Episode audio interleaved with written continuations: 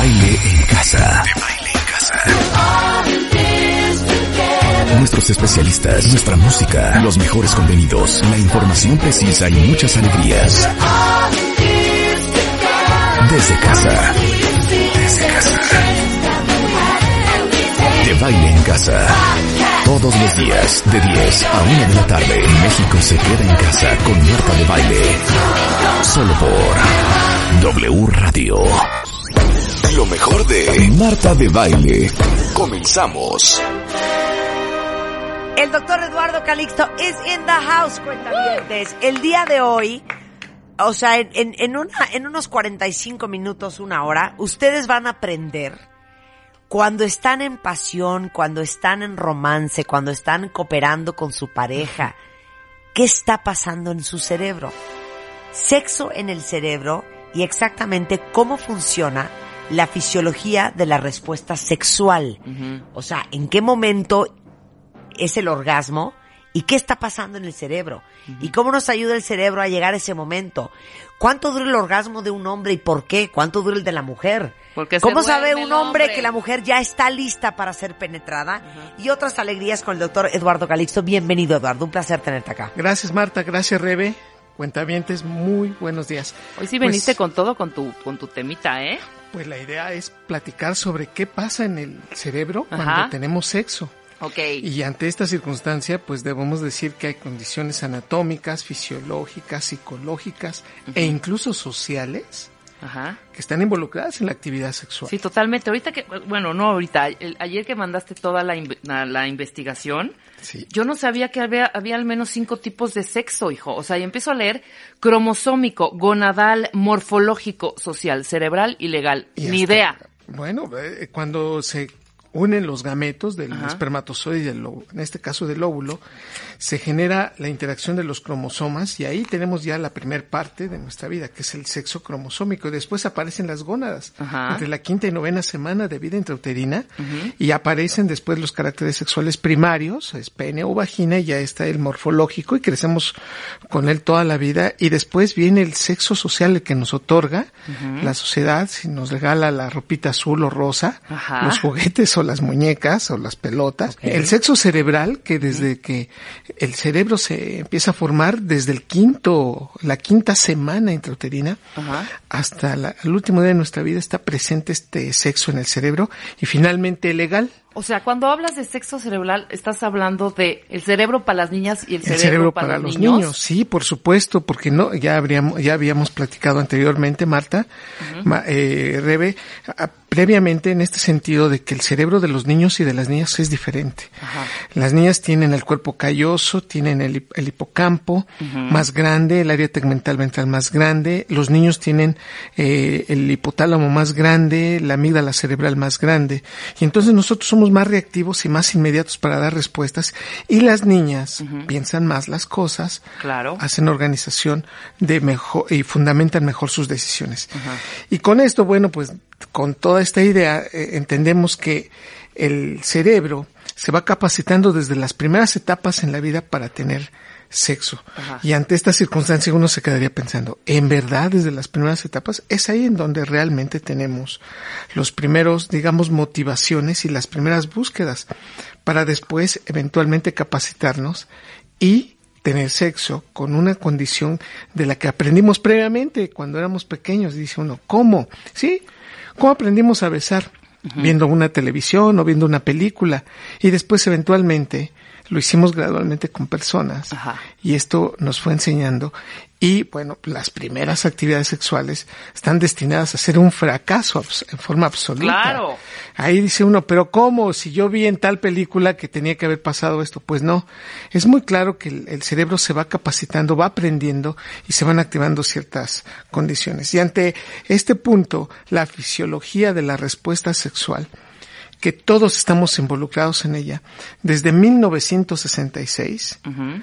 William Master y Virginia Johnson hicieron los estudios prácticamente pioneros hasta ese entonces. Imagínate, era un tabú total entre entrar y de- describir esto, pero en el humano, Ajá. y las publicaciones vinieron a continuación ante esto. Y con esta situación, pues hoy encontramos que la circunstancia es que así como está la palabra amor, la palabra amor sería, digamos, la unión de las primeras letras de lo que correspondería a la fisiología de la respuesta sexual. Excitación, meseta, orgasmo y resolución. Ok. Eso sería la fisiología de la respuesta sexual. Ajá. A ver, vamos a explicar brevemente cada una. Cada una. Excitación, pero ponme ejemplos. ¿no? Sí, por ejemplo. Desde el momento que te invitan a salir y sabes que puede haber algo, en ese momento se incrementa la noradrenalina y la dopamina en el cerebro. Entonces ya estoy ansiosita, Ya ya, estoy prendida. Ajá. Ejemplo número dos. Ajá. Y este estudio está muy bien eh, diseñado y, y va a causar revolución en los cuentavientes. Y te lo voy a decir. Mira, por ejemplo, cuando a una persona le dices, ¿te gusta el porno? Y más a las niñas. ¿eh? Ajá, ajá, El 87% de las mujeres dicen, por supuesto que no. claro. Y le dicen, a ver, pero espérame, ¿por qué dices que no te gusta? No, pues no me excito. Este proceso de excitación es un proceso de inicio de congestión de sangre en los órganos sexuales, específicamente en el pene en los hombres, en la vagina en las mujeres. Claro. Y automáticamente viene o la erección en los varones o la lubricación en las mujeres. Pero en este ejemplo en específico, cuando una mujer observa un monitor o una pantalla de televisión y le pregunta a uno, viendo una película pornográfica, si está excitada, ella dice que no. Ajá. Termina, digamos, 30 minutos después de este experimento y le piden, por favor, que toque sus órganos genitales, específicamente la vagina, y la sorpresa es que hay humedad. Ok. Entonces, la mujer definió desde el punto de vista consciente que no estaba excitada, pero, fisiológicamente, sí. el proceso generó una lubricación que si, sin que ella lo hubiera querido. Se dio esta lubricación y automáticamente nos damos cuenta que sí hubo excitación. Ok. De este 87%, estamos hablando que prácticamente todas lubricaron en el proceso de ver una película pornográfica cuando decían que, Que no, no, les estaban gustaba. excitadas, exactamente, que no Totalmente. les provocaba nada. Ahora dime, Sí. la excitación en el hombre y en la mujer es diferente, o sea, los Totalmente. totalmente diferentes. Sí. Tengo que decir que los hombres nos excitamos más rápidamente que las O mujeres. sea, tienen un cerebro más cochino que las mujeres. Por ¿o supuesto, somos más sexosos. ¿En qué radica eso? Las diferencias primero en el cerebro y la segunda en las hormonas. Ok.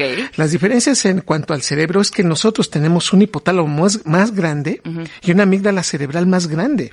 Entonces la amígdala cerebral está enfocada para proceso de protección, por ejemplo, del lugar, de la pareja, pero también del deseo sexual. Si alguien me pregunta, ¿cuál de los dos órganos del cerebro son los que andan siempre queriendo? Son los que siempre andan pensando sexo, Ajá. Masturbación, autoerotismo, cochinadas. Son dos, el hipotálamo y la amígdala cerebral. Y resulta que son las dos estructuras más grandes. Y con eso te puedo decir que ya tenemos la anatomía hecha, el, digamos, el inicio favorecedor.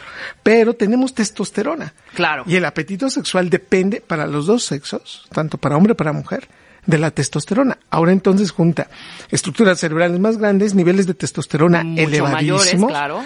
Por eso, y ante esto, y quiero decirlo con mucho respeto, por eso la gran mayoría de los varones sí piensan en, se- en sexo Todo el tiempo. la gran mayoría O sea, del más, tiempo. más, mucho más que las mujeres. Por Ahora, supuesto. dime cómo es el proceso cerebral de un hombre, por ejemplo, un cuando hombre. ve una película porno, desde que la em- comienza a ver Sí. hasta que se le para ahí donde te conté. Ok, el hombre en- entonces empieza a observar detenidamente, toda su atención entonces en ese momento es capturar prácticamente toda la información que viene y entonces se activa la corteza visual primaria que es la corteza occipital.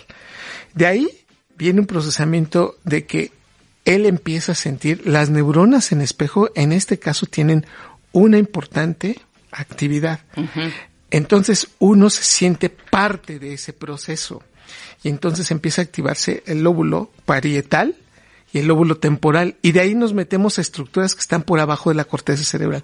Se activa el hipotálamo, se activa la amígdala cerebral y entonces estas hacen información de reverberancia y entonces quiere uno seguir viendo. Y aún no sabe en qué va a acabar la siguiente escena. Y sabe, aunque no haya visto la película, Ajá. y sabe perfectamente qué es lo que viene, pero lo, lo, lo asocia a eventos propios y entonces entra el hipocampo, las memorias, la fantasía, el deseo. La gente que tiene la capacidad de controlar la película, la puede atrasar, puede parar la escena o puede adelantarla, dependiendo de que de la motivación que en ese momento trae. Sí, claro. Es evidente que ante esa circunstancia de la emoción, se empieza a liberar en el área tegmental ventral y en el núcleo accumbens dopamina y empieza a disminuir el proceso consciente, inteligente, natural que tiene la corteza prefrontal. Entonces te empiezan a ir los frenos. Y ante ese momento, si de principio dice uno, ah, caray, este, empiezo a tener una leve erección o algún alguna parte de mí está despertando. Sin embargo, si está solo, el proceso se continúa. Si hay alguien presente que nos daría pena, en ese momento la corteza prefrontal trata de inhibir esto y genera pensamientos o genera evocaciones de que eso no está bien. Sin embargo, entre más dopamina libera el núcleo accumbens y el área tegmental ventral y la amígdala empieza a activarse más, la corteza prefrontal se va. Claro. Y ante esta circunstancia, ver porno nos disminuye la inteligencia, nos disminuye los procesos. Sí, te vas como hilo de media. Claro. Dale gorro. De- ajá, en ese punto. Ahí no puedes parar. No hay nadie inteligente en la cama. Esta circunstancia nos quita los aspectos objetivos de razonamiento, de freno real y de estímulo social, se nos quitan. Entonces te dicen, oye, y esta es la motivación, digo, me paso un ejemplo y ahorita me regreso al de la película, que cuando están en el cine, dice, oye, pero es que nos están viendo, nadie nos ve. Ajá. O en el coche, oye, ¿qué te pasa? ¿Qué vas a pensar de mí? No, no estoy pensando nada. Nada, claro, Entonces, claro. en esas circunstancias se está yendo el proceso inteligente de la corteza prefrontal. Se meten los ganglios basales, empiezan a hacer actividades y conductas repetitivas. Si tú te preguntas, ¿por qué la mano está en esa parte? Sí. ¿Por qué estás abrazando de tal manera y estrujas de una manera distinta a cuando hay alguien? Son los ganglios basales los que se están metiendo. Realmente no piensas objetivamente los movimientos. Si el proceso continúa, entonces se mete la médula espinal y empiezas a generar movimientos pélvicos que tú dices, bueno, eh, yo no, yo no hago eso. Cuando estás en la viendo la película pornográfica y los actores que sí se excitan y se meten los movimientos pélvicos porque ya hay una interacción entre corteza cerebral y médula espinal. Y entonces finalmente el giro del cíngulo cambia prácticamente la, o sea, la ejecución de muchos movimientos con relación a la condición ambiental. ¿Qué significa esto? Esto significa que nos vale lo que está pasando alrededor y nos enfocamos en lo que estamos haciendo en ese momento sexualmente. Se nos quitan los dolores. Sí. En ese momento decía, oye, pero me dolía la rodilla, o- Claro. o, no te O dolía tenía la rodilla cólico. Se te fue mujeres, ¿no? cólico. Se te va. Se te va totalmente. Y además, la corteza insular se mete y entran los estímulos auditivos, los estímulos de sabor con mayor intensidad. Entonces, una palabra que dices en ese momento es tan fuerte, la corteza insular se la, ma- se la manda a la amígdala cerebral, se la regresa al hipocampo y inmediatamente el proceso es más intenso y ahí ya no puedes parar. Sí, no claro. paras. Y la corteza Y si insular suena el teléfono, sigue. ¿qué pasa con la corteza insular? No, la corteza insular Es que, dice estamos- sigue. es que si te das cuenta, ahorita es el hombre. La mujer lo va a describir ahorita, porque Sí, seguro claro. la mujer sí en dos patadas se desconcentra. Hablemos de la desconcentración también, Sí, porque por es diferente en los hombres. en Ok, entonces la corteza insular Sí. En ese momento está capturando con mayor intensidad los sonidos, los sabores y los estímulos reforzadores. Y te estás prendiendo más. Por supuesto, no es lo mismo, y lo voy a decir con todo respeto, que veas unos, por ejemplo, unos boxers que te llegan casi al tobillo, ¿no? Con respecto a una tanga que incrementa el volumen y que entre más pequeña, pues es evidente que incrementa más la liberación de dopamina y de noradrenalina. Sí, sí, Entonces, ahí la excitación viene mucho del proceso de liberación de estos dos, un incremento en la congestión de sangre y una activación a nivel cerebral. Y estas circunstancias van generando gradualmente el proceso cada vez más grande. Por lo tanto, el entorno y la expectativa sí se involucran mucho en el proceso de excitación. No es lo mismo que te excites en el coche, que en tu recámara, que en el cine, que en la iglesia, perdón, cuentavientes. Que en un hotel de paso. Sí, que hotel de paso. Y, y ante esa, O sea, solo o, o- o acompañado. Sí. por ¿no? supuesto. Exacto. O acompañados. Ante esta circunstancia, ese proceso que hace el cerebro y que motiva esta interacción genera una, de, de- de nuevo, reverberancia y por eso también depende mucho de los aspectos psicológicos y de la madurez también cerebral. Pero no obstante eso, todos nos vamos a excitar en algún momento de nuestra vida y lo digo con todo respeto, aunque no tenga usted experiencia previa, aunque tenga la salud mental que usted tenga y que tenga también usted los compañeros sexuales que hayan tenido, este proceso va a generar excitación si usted tiene una expectativa muy grande y el entorno lo favorece. Claro. Ahora las, ahora las mujeres. Ahora ¿Cómo ya vamos con las mujeres. Sí. ¿Cómo se excitan las vamos, mujeres? Vamos a la excitación A diferencia de, de, las los mujeres. hombres. Los hombres nos excitamos en cuestión de 4 a 7 segundos. Los hombres. Las mujeres el proceso lo llevan hasta 3 a 4 minutos. ¿Ya entendieron No, todo, manos, cuentavientes? Claro, ahí está toda la explicación. La, la mujer tarda más tiempo. O sea, un hombre está ahora sí que ready to wear Exacto. en. 7 segundos. Y nosotros queremos... somos más couture, somos más claro. couture. Sí, hay que acariciar. Cuando llega la mujer y le dice, bueno, eh, Manuel. Por eso la importancia del foreplay. Sí. ¿No? Del, Sí, del previo. del- previo, ¿Cómo se llama? Hay una de la frase. Yo siempre le digo escarceo. Del El escarceo. La caricia y el beso pre a Exacto. la penetración. Dice Manuel, tenemos que regresar a la oficina en 20 minutos. Y le dice Manuel, pues a lo que venimos, María. Y ella le contesta, pues acaríciame primero. Sí, háblame claro. más. Sí. Es la circunstancia de que esta excitación. Porque y hay da- dos elementos básicos. Las mujeres, y, y esto también depende del ciclo menstrual. Las mujeres no tienen los niveles de testosterona tan alto que tenemos nosotros. Exacto. Uno. Dos. Depende también de qué etapa del ciclo menstrual estamos hablando. A si ver, la mujer está eso. en la etapa estrogénica, está cerca de la ovulación, la cooperación está prácticamente dada. Es decir, la mujer va a cooperar Cerca de la ovulación estaríamos hablando del De día la mitad. 14, 15, Ajá, 13, di- exactamente. que 16 del ciclo. exactamente. Dos Es en- semanas después de que te bajó. Sí. Exactamente, si es promedio, que dura Sí. 28 30 días el ciclo menstrual. Lo que tengo que decir es que en esos días vean a sus mujeres, queridos cuentavientes varones. Si la mujer en esos días le brillan más los ojitos, se humidifican más los ojos por los estrógenos, los labios se vuelven más rojitos. El proceso de la piel, eh, del cutis, es más, está más hidratada. Más tersa. Más tersa la piel, pero el apetito sexual se incrementa. ¿Por qué? Porque es un proceso natural y evolutivo. La mujer cerca de su proceso de ovulación es más fértil y es más fácil que llegue a una actividad sexual con respecto y comparándolo a después de la ovulación. Después de la ovulación viene la progesterona y la progesterona es una hormona que prepara al cuerpo femenino para un embarazo. Si el embarazo no existe, pues se va a dar el ciclo. Pero el hombre este detecta esa etapa. Sí, por supuesto. O sea, la huele, también. Sí, claro. por supuesto. y, e incluso cambia el procesamiento de la fijación del perfume. Cambia por, e- por eso también incluso la sudoración, las glándulas sudoríparas emiten cierto olor porque los estrógenos también cambian la producción de, de sudor. Y ante esta circunstancia, la mujer que está cerca de su ciclo menstrual se excita más rápido que cuando está cerca del ya del por ejemplo de la menstruación. Y no les digo después o sea supongamos que ayer terminó el ciclo menstrual Ajá. y él le dice María pues es que ya no este, hoy toca y le dice María Manuel de verdad tú no tienes llenadera no tú quieres que esté todos los días y la verdad hoy ¿Sabes no qué? tengo ganas No soy robot. ¿verdad? ¿Qué, qué me crees que soy, no? Y entonces hay que entender porque después del- del- de la menstruación, el apetito sexual disminuye muchísimo. Ante esta circunstancia, entonces, de nuevo, tenemos que esperar Espérense para la dos semanitas. dos semanitas. Una Ahora, semanita y media. la excitación es muy básica y muy contundente. La Entonces ya dijimos que de 3 a 4 minutos. Tres a cuatro minutos se va Ajá. hasta siete, ocho minutos, dependiendo del ciclo. Pero las mujeres son más táctiles, más auditivas, besos, circunstancias que van apoyando esto. El varón es más visual e inmediato y por eso el proceso de excitación, si el varón no lo logra o, o- o se cae, la mujer está en el proceso y dice, ¿pero qué pasó? ¿Íbamos bien? Y le dice, no, ya no tengo ganas, fíjate.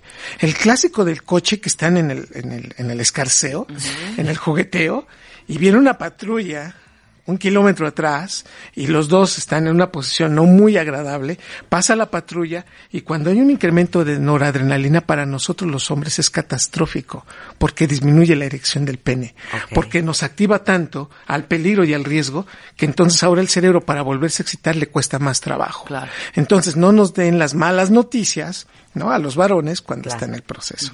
Y entonces la mujer antes Pues yo diría, paréntesis, no las malas noticias, pues no contesten el teléfono. Exacto, en ese No vayan a ver al niño, porque, ok, ya después ya va a estar muy difícil. va, Volver va a prender complicarse en la demasiado. estufa. Claro.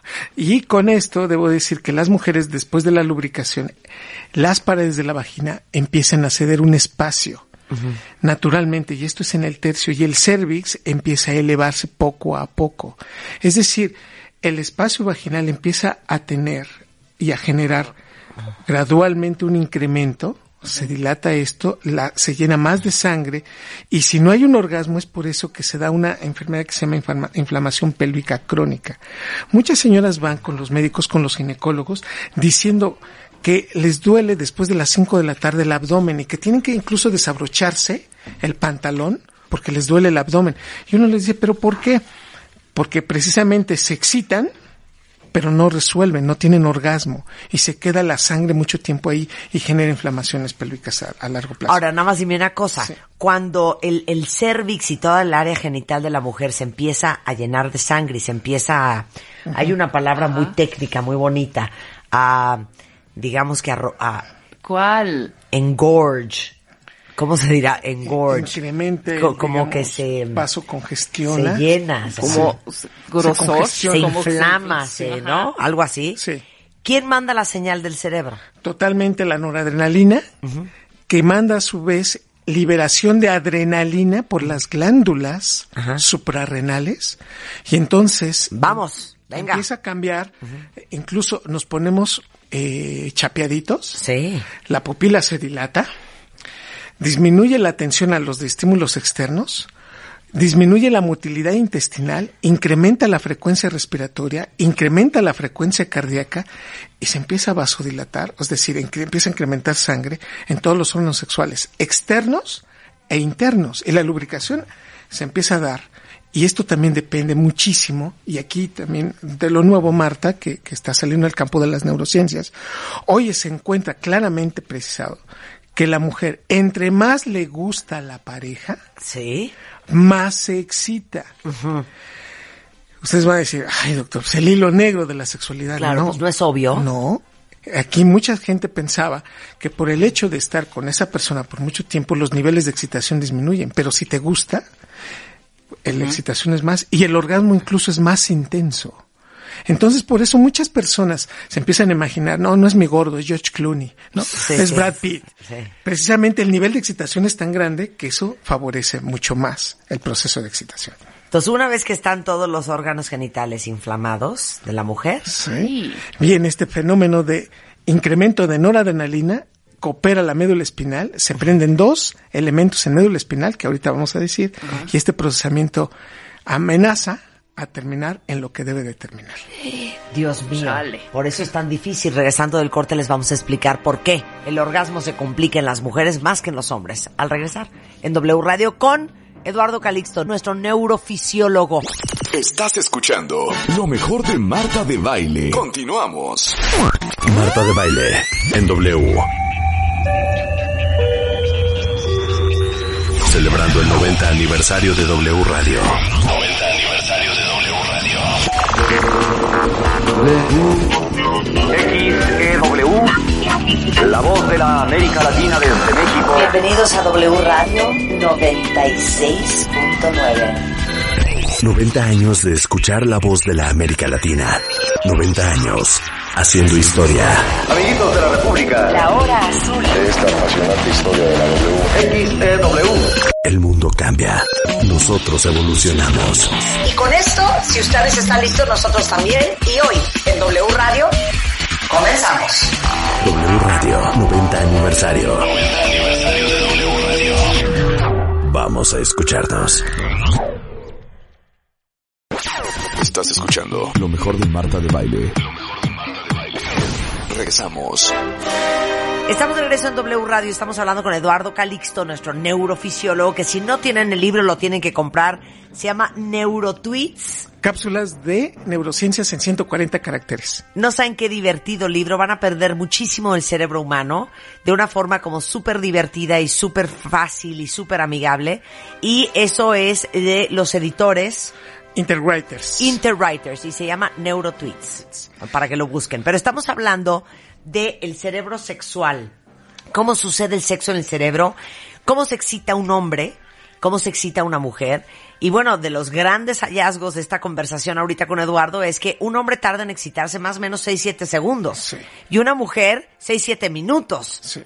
Entonces ya vamos en que la mujer está lista, los genitales, eh, indicación de la noradrenalina y la adrenalina Sí. están este, inflamados, Sí. está lubricada y está lista. Sí, hay una fiesta en el cerebro, hay un cambio neuroquímico, la dopamina ya le subió el volumen, está quitando la inteligencia, la noradrenalina dice, vamos, vamos, más, pasa más la mano sobre la entrepierna, más sobre la nalga y sobre la espalda, quita esa ropa, eso lo hace la noradrenalina en el cerebro, pero la adrenalina en el cuerpo está generando cambios vasculares, está activando más al corazón, llega más sangre al cerebro, el metabolismo cerebral se está modificando y esto está pasando de nuevo, en este tiempo, siguen los besos, si hay besos, Sí. si hay un proceso de estar viendo a alguien. Esto también, de, de nuevo, depende mucho de la motivación que uno tenga del entorno.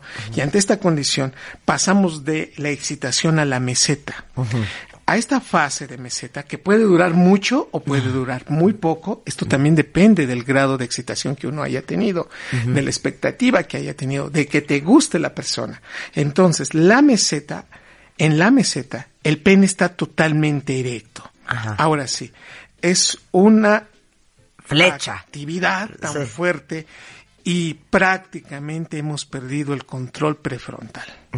En ese momento, si alguien le pregunta, ¿cuánto es 8 por 4? En ese momento no puede Ok, contestarlo. es, eso de, pe- de perder el control prefrontal es el córtex prefrontal, de la parte de la razón del cerebro. Totalmente. Pero entonces, esa es la etapa, que es una etapa bien bizarra, cuentavientes.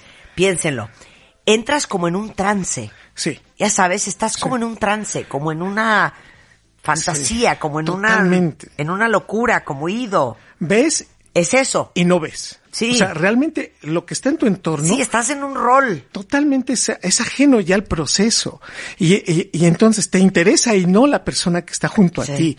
Entonces es una dicotomía Sí, ya estás en un trip. que estás totalmente alejado de este evento. Eso es en la meseta. Eso es en la meseta. Ok. En la mujer se llama plétora, imagínate la palabra, Sí. o plataforma orgásmica se forma. El introito vaginal, que es la entrada de la vagina, se inflama. Ajá. Cuentavientes, tanto hombres como mujeres, entiendan esto. Si ustedes van y penetran, va a doler o no va a excitar a la mujer.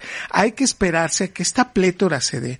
La vagina se cierra un poco en la entrada y se abre en el fondo. ¿Esto qué significa? Que cuando el pene pasa erecto, muy erecto, y distiende este edema transitorio, De la entrada. claro, genera muchísimo placer. Pero eso pasa hasta que las mujeres están en la plétora. En la plétora, Por en la eso meseta. así de, pues, ¿te esperas?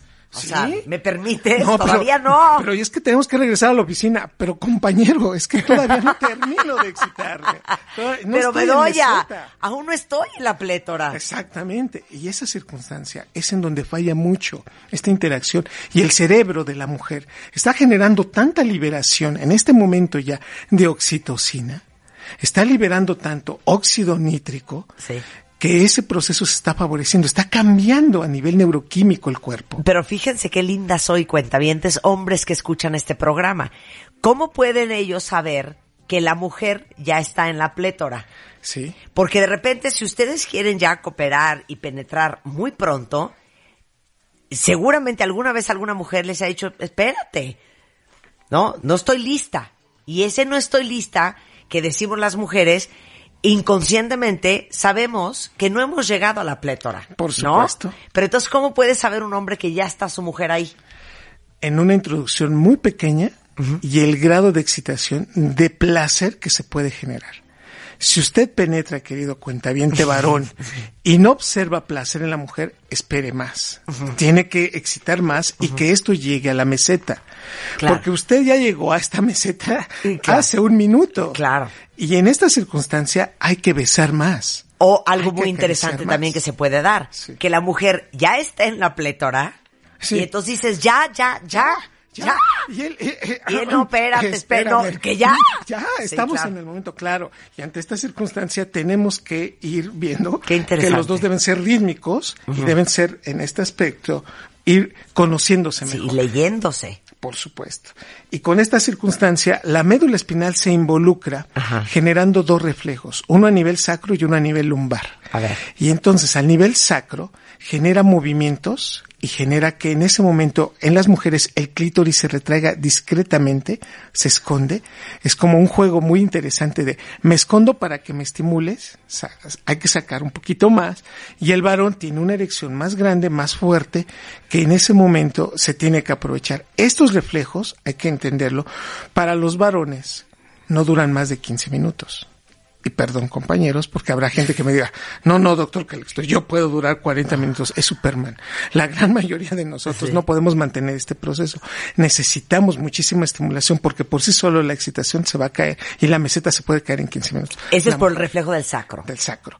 Y se activa la el proceso lumbar y entonces empiezan ahora sí movimientos pélvicos que uno nunca se hubiera imaginado que uno tiene. Cuando uno ve una, una, una película pornográfica y dice, y ve a los actores, dice uno, ah, caray, yo hago eso. Y le dice María, sí, sí lo haces, Manuel. ¿De verdad te, cae que si lo hago? Sí. E, e incluso si se graba uno en esa, en esa parte, se dará uno cuenta que es unos movimientos. ¿Qué dices? ¿Y eso de lo- dónde? ¿De dónde hago eso? Sí, Pero es que casi semi, semi involuntario. Totalmente. Porque es un reflejo a nivel pélvico que está empujando al pene para, para penetrar más y a la mujer para producir que la penetración sea más intensa.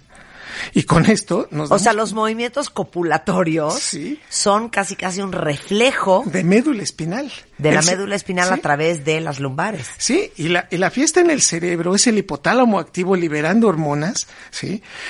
Es la amígdala cerebral diciendo, sí, continúa, es, son los ganglios basales, en muévete de este lado, la mano por acá, la mano por allá. La corteza prefrontal ya está ida, está noqueada en ese momento. En el trip. Totalmente. El área tegmental ventral y el núcleo accumbens liberando dopamina, inhibiendo la corteza prefrontal, y es una retroalimentación tan amplia, tan constante, que empieza uno a sudar, que empieza uno a resecarse la boca, que en ese momento está pensando en muchísimas cosas y sin poner atención en realidad en detalles. ¿no? Y entonces viene la parte más intensa, que es el orgasmo. Y en el orgasmo hay unas grandes diferencias entre el hombre y la mujer. En el orgasmo viene dos fases. La primera es una liberación de oxitocina. Sin oxitocina no hay orgasmo. Y esta oxitocina es liberada por el hipotálamo. La paradoja de la vida es que nosotros los varones, teniendo más grande el hipotálamo, la mujer libera más oxitocina. Uno. Dos. El área tegmental ventral es 75% más grande en el cerebro de las mujeres. Junten estas dos cosas. El orgasmo en el varón, su orgasmo, dura de 5 a 7 segundos. ¿Cómo? El tiempo que tardaste para excitarte es el tiempo promedio en que dura tu orgasmo, 5 a 7 segundos. Y la mujer, el orgasmo de la mujer puede durar de 12 a 15 segundos. No, bueno, esta es una diferencia fundamental, sí, claro. Y en este punto, el hombre, hay dos momentos básicos. Se empieza a congestionar de líquido sus conductos seminales, que él ya tiene la idea, presiente y ya percibe la inminente llegada del orgasmo. Es la primera fase. Y la segunda es la entrada del cerebro.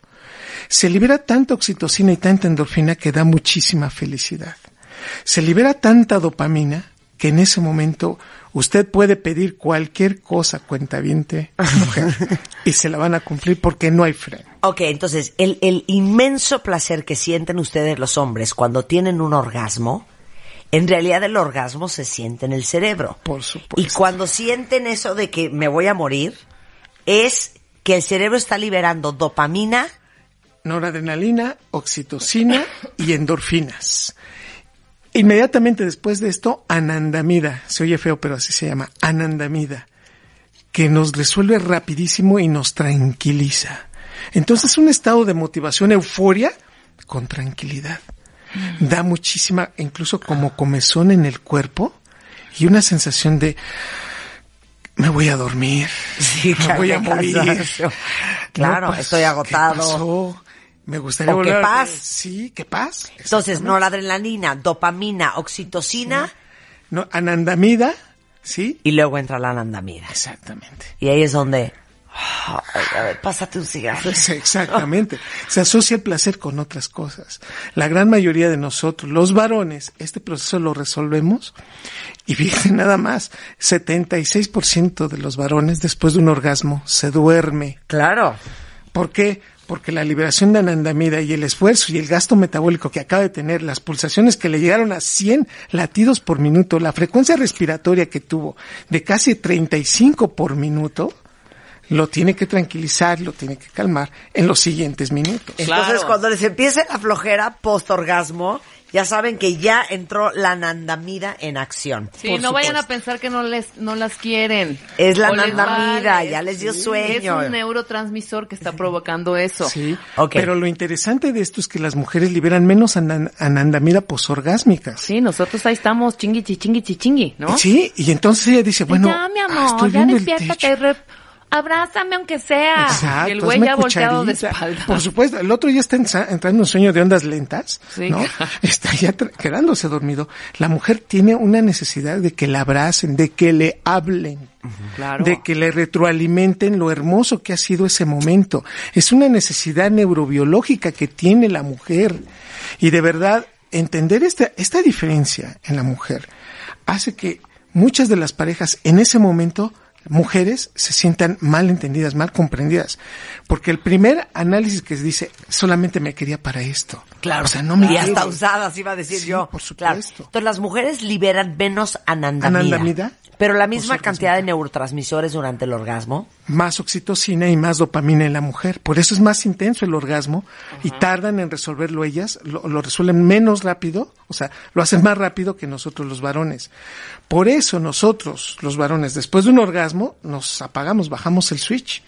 Las mujeres, si las sigue uno excitando, pueden entrar otra vez en meseta y pueden llegar a un orgasmo otra vez y otra vez y otra vez. Oiga, doctor, y otra vez. No, espérese, doctor, y dice más tenilloso, y otra vez, ¿no?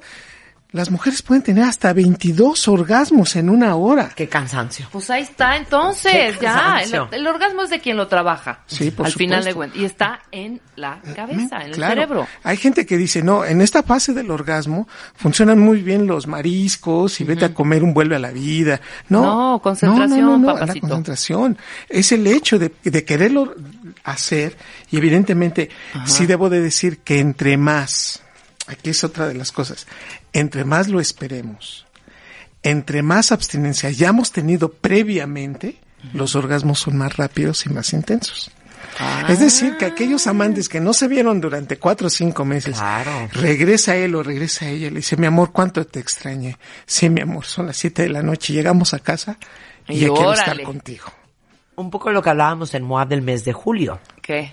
El sexo se chotea. Sí, si lo Hay que dosificarlo. diario. Hay que dosificarlo. Déjame te digo, el promedio de la sexualidad, y, y lo dice muy bien la revista, ¿no? Son tres coitos por semana. Sí. Imagínate en esta circunstancia, cuando alguien nos dice, es que el sexo, el sexo es pecaminoso, el sexo es malo, el sexo es pecado, el sexo te lleva al infierno. Déjenme decirles que si nosotros tenemos una actividad sexual promedio, tres por semana, al mes tenemos 12, 144 al año. Por 10 años son 1440. Multiplíquenlo por los 10 años que vienen después.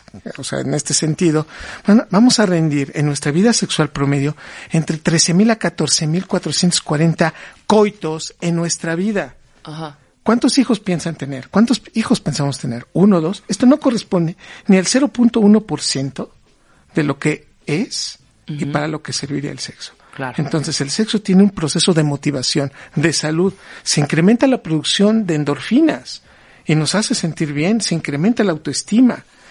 Incrementamos la actividad del sistema inmunológico. Cardiovascularmente nos sentimos mejor, el corazón refuerza mejor. Después de un orgasmo, es cierto que se incrementa la presión arterial, ¿sí?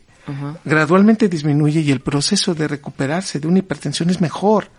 A nivel de, de la producción de lípidos, disminuye la producción de la lipoproteína de baja densidad. Y entonces, ¿eso qué significa? Tenemos menos colesterol malo. La circunstancia de esto todavía la podemos llevar a niveles vasculares. Aquellos que digan, es que me duelen las piernas, es que tengo varices. No, pues qué poca actividad sexual tienes, ¿eh? Porque si tuvieras más actividad sexual, podrías tener un mejor retorno venoso.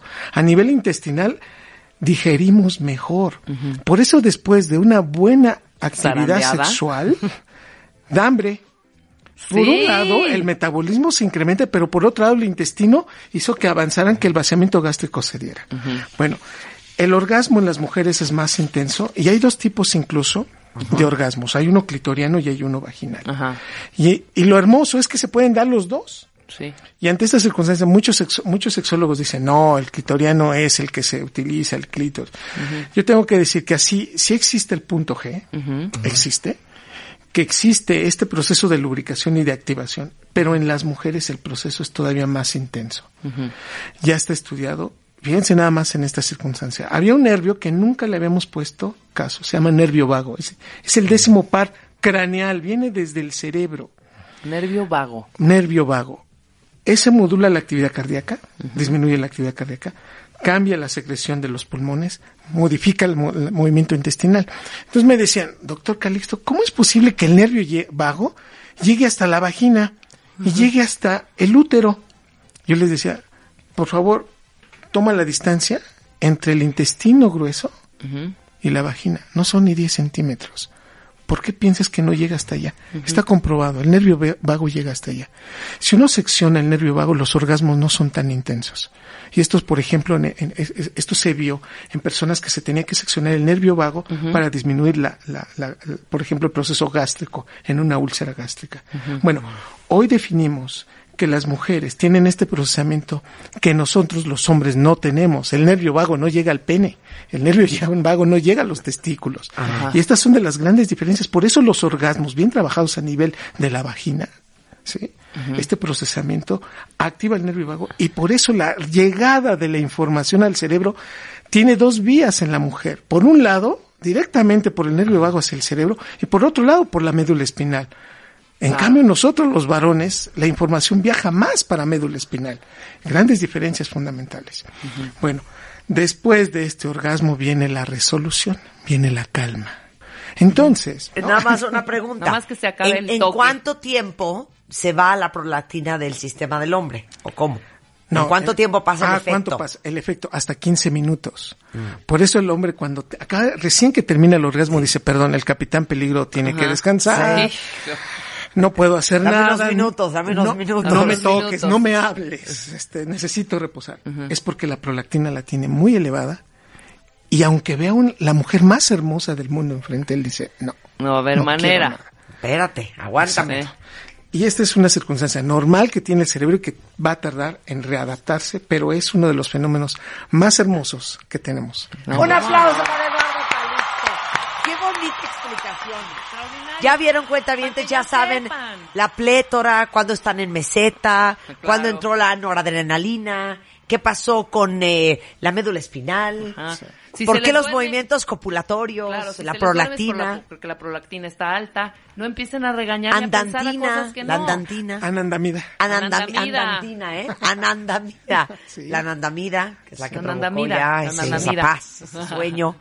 Qué interesante, qué, increíble. Bueno, de este tipo de información increíble para entender el gran misterio y lo fascinante que por lo menos nos parece a nosotros en este programa y sé que a muchos cuentavientes del cerebro humano, el doctor Eduardo Calixto, que es doctor en neurofisiología, escribió un libro que se llama Los Neurotweets. Cápsulas de neurociencias en 140 caracteres. Y son así fragmentitos, pedazos de información súper interesantes sobre la monogamia, la fidelidad, el sexo, el amor, la vinculación, las rupturas y cómo pasan todos estos eventos en nuestra vida, en nuestro cerebro. La editorial es Entre Writers y lo encuentran en todas partes. Muchísimas gracias, Marta. Es un honor. Y ¿Qué? lo esperamos mañana en los Neurotweets. Mañana en los Neurotweets, que va a estar en Twitter, como siempre, ya saben, es arroba ecalixto en Twitter, si quieren seguir a un neurofisiólogo. Este, lo cual es muy sexy para el timeline. Totalmente. Gracias, Eduardo. Estás escuchando lo mejor de Marta de Baile. Continuamos. Escuchas lo mejor de Marta de Baile. Solo por W Radio. Son las 11.07 de la mañana en W Radio. Les preguntamos ahorita antes del corte que cuándo fue la última vez que la regaron. ¿Pero qué es regar? Es Danos cuando- ejemplos. Es cuando metemos la pata, pero no, no vamos a hablar de aquellas como por ejemplo cuando te equivocas al decirle el nombre a alguien, este por ejemplo si No, son eras- metidotas de pata. Son metidos de pata. Es cuando tenías que estar en la chamba y le tenías que mandar el mail a alguien y la verdad es una relación complicada y le mandaste el mail equivocado diciendo ya no aguanto estos imbéciles y se lo acabaste mandando al proveedor, no o al cliente. O que igual, ¿no? Hiciste un error terrible que inclusive le está haciendo perder dinero a la compañía en la que trabajas. O sea, eh, le, le puse un cero de más a la, a la petición, ¿no? Entonces, y adiós, y, y pierdes mucho. O pueden ser también cosas tan sencillas como chocaste un coche que es prestado. Ya sabes, o, o eres tal vez joven y tus papás te dieron un coche y lo chocaste, o pierdes el anillo de compromiso. O sea, pierdes ese tipo de cosas que dices, metí la pata, es un error, me equivoqué y ahora me siento muy mal, pero la otra persona se va a enojar conmigo terrible, sobre todo cuando cometes un error que al otro le enoja. No le entristece o la decepción, eso es como cuando eres infiel, ¿no? La otra persona, además de enojarse, va a ser mucho más la tristeza y la decepción. Claro. Cuando claro. es este una equivocación de ay, estás embarazada, y no, este, ay, perdón, este, pensé que estabas embarazada, eso es más una vergüenza que le estás haciendo pasar a la otra persona. Una metida de pata, o sea, cuando nos equivocamos y cuando realmente la regamos es cuando el otro siente enojo. Mi jefe se va a enojar, mi pareja se va a enojar, eh, mi proveedor, mi cliente, cualquier otra persona se va a enojar. Por lo tanto, vamos a ver cómo solucionar cuando de plano ya la regamos y metimos la pata hasta adentro. Claro.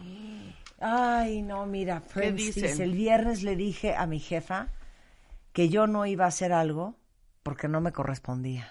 Ay, no digan esas frases. Y obviamente me levantaron una amonestación y ahora yo soy el malo de Malolandia. Pero No, déjame, deja el aquí malo hago una no pausa. cooperativo, ¿eh? Hago una pausa. Eso no fue una metida de pata, porque eso no fue un accidente, eso no fue un error que cometimos. Eso, perdón aquí con todo el respeto, eh, que eh, aparte, aquí aprovecho, no digan con todo respeto cuando van a decir una tontería. sí, claro. Pero con todo respeto, eso fue una estupidez, o sea, eso fue una tontería como tal. Fue una grave equivocación haberle dicho eso a, a su jefe. Eh, cuando es un error es cuando generalmente tú no querías que eso pasara, o sea, tú no querías perder ese anillo de compromiso, Sí, tú no claro. querías chocar el coche prestado, tú no querías ponerle un cero de más a la propuesta. Eh, cuando eres infiel, quisiste ser infiel, o sea, digamos que no fue un error de, ay, me caí, me tropecé y este y- nos dimos un beso. Eso no es- fue un es error algo ni que tú deci- es algo que tú decidiste. fue fue es diferente la metida de pata. Aquí ¿Qué estamos dicen? hablando de los errores. Mira, ¿Qué dice? Lita, estaba yo hablando mal de mi jefe y no me di cuenta y llegó y escuchó. Eso sí, eso sí, porque eso fue sin querer. Es lo que el chavo del 8 decía, fue sin querer queriendo. Claro. Es lo que pasó. O sea, estaba haciendo algo malo, pero fue sin querer que me haya escuchado mi jefe. Es otro error que podemos ver que, que ahí sucedió. Te sigo leyendo. A ver, vamos a ver alguno así, una, una regadota. Ay, Dios mío. No, a ver, eso no es de regar. Lo acaba de, los acaba de regañar Álvaro. Es que metí la pata porque me enamoré de mi jefe, pero el sentimiento era mutuo, pero entonces se enteraron, pero entonces lo corrieron. O sea, es No, una ver, decisión, no. O sea, como decíamos Tere y yo, ya saben que estoy haciendo los de Baile Talks en YouTube, entonces Sí. literal me siento a hablar con nuestros especialistas y hacemos un video de- para YouTube. Y le digo a Tere, pues eso de la infidelidad de, perdóname, cometí un error. Güey, no es un error. Sí, sí, o sea, no ibas caminando en la calle y caíste encima de una vieja Ajá. con las piernas abiertas. O sea, no manchen.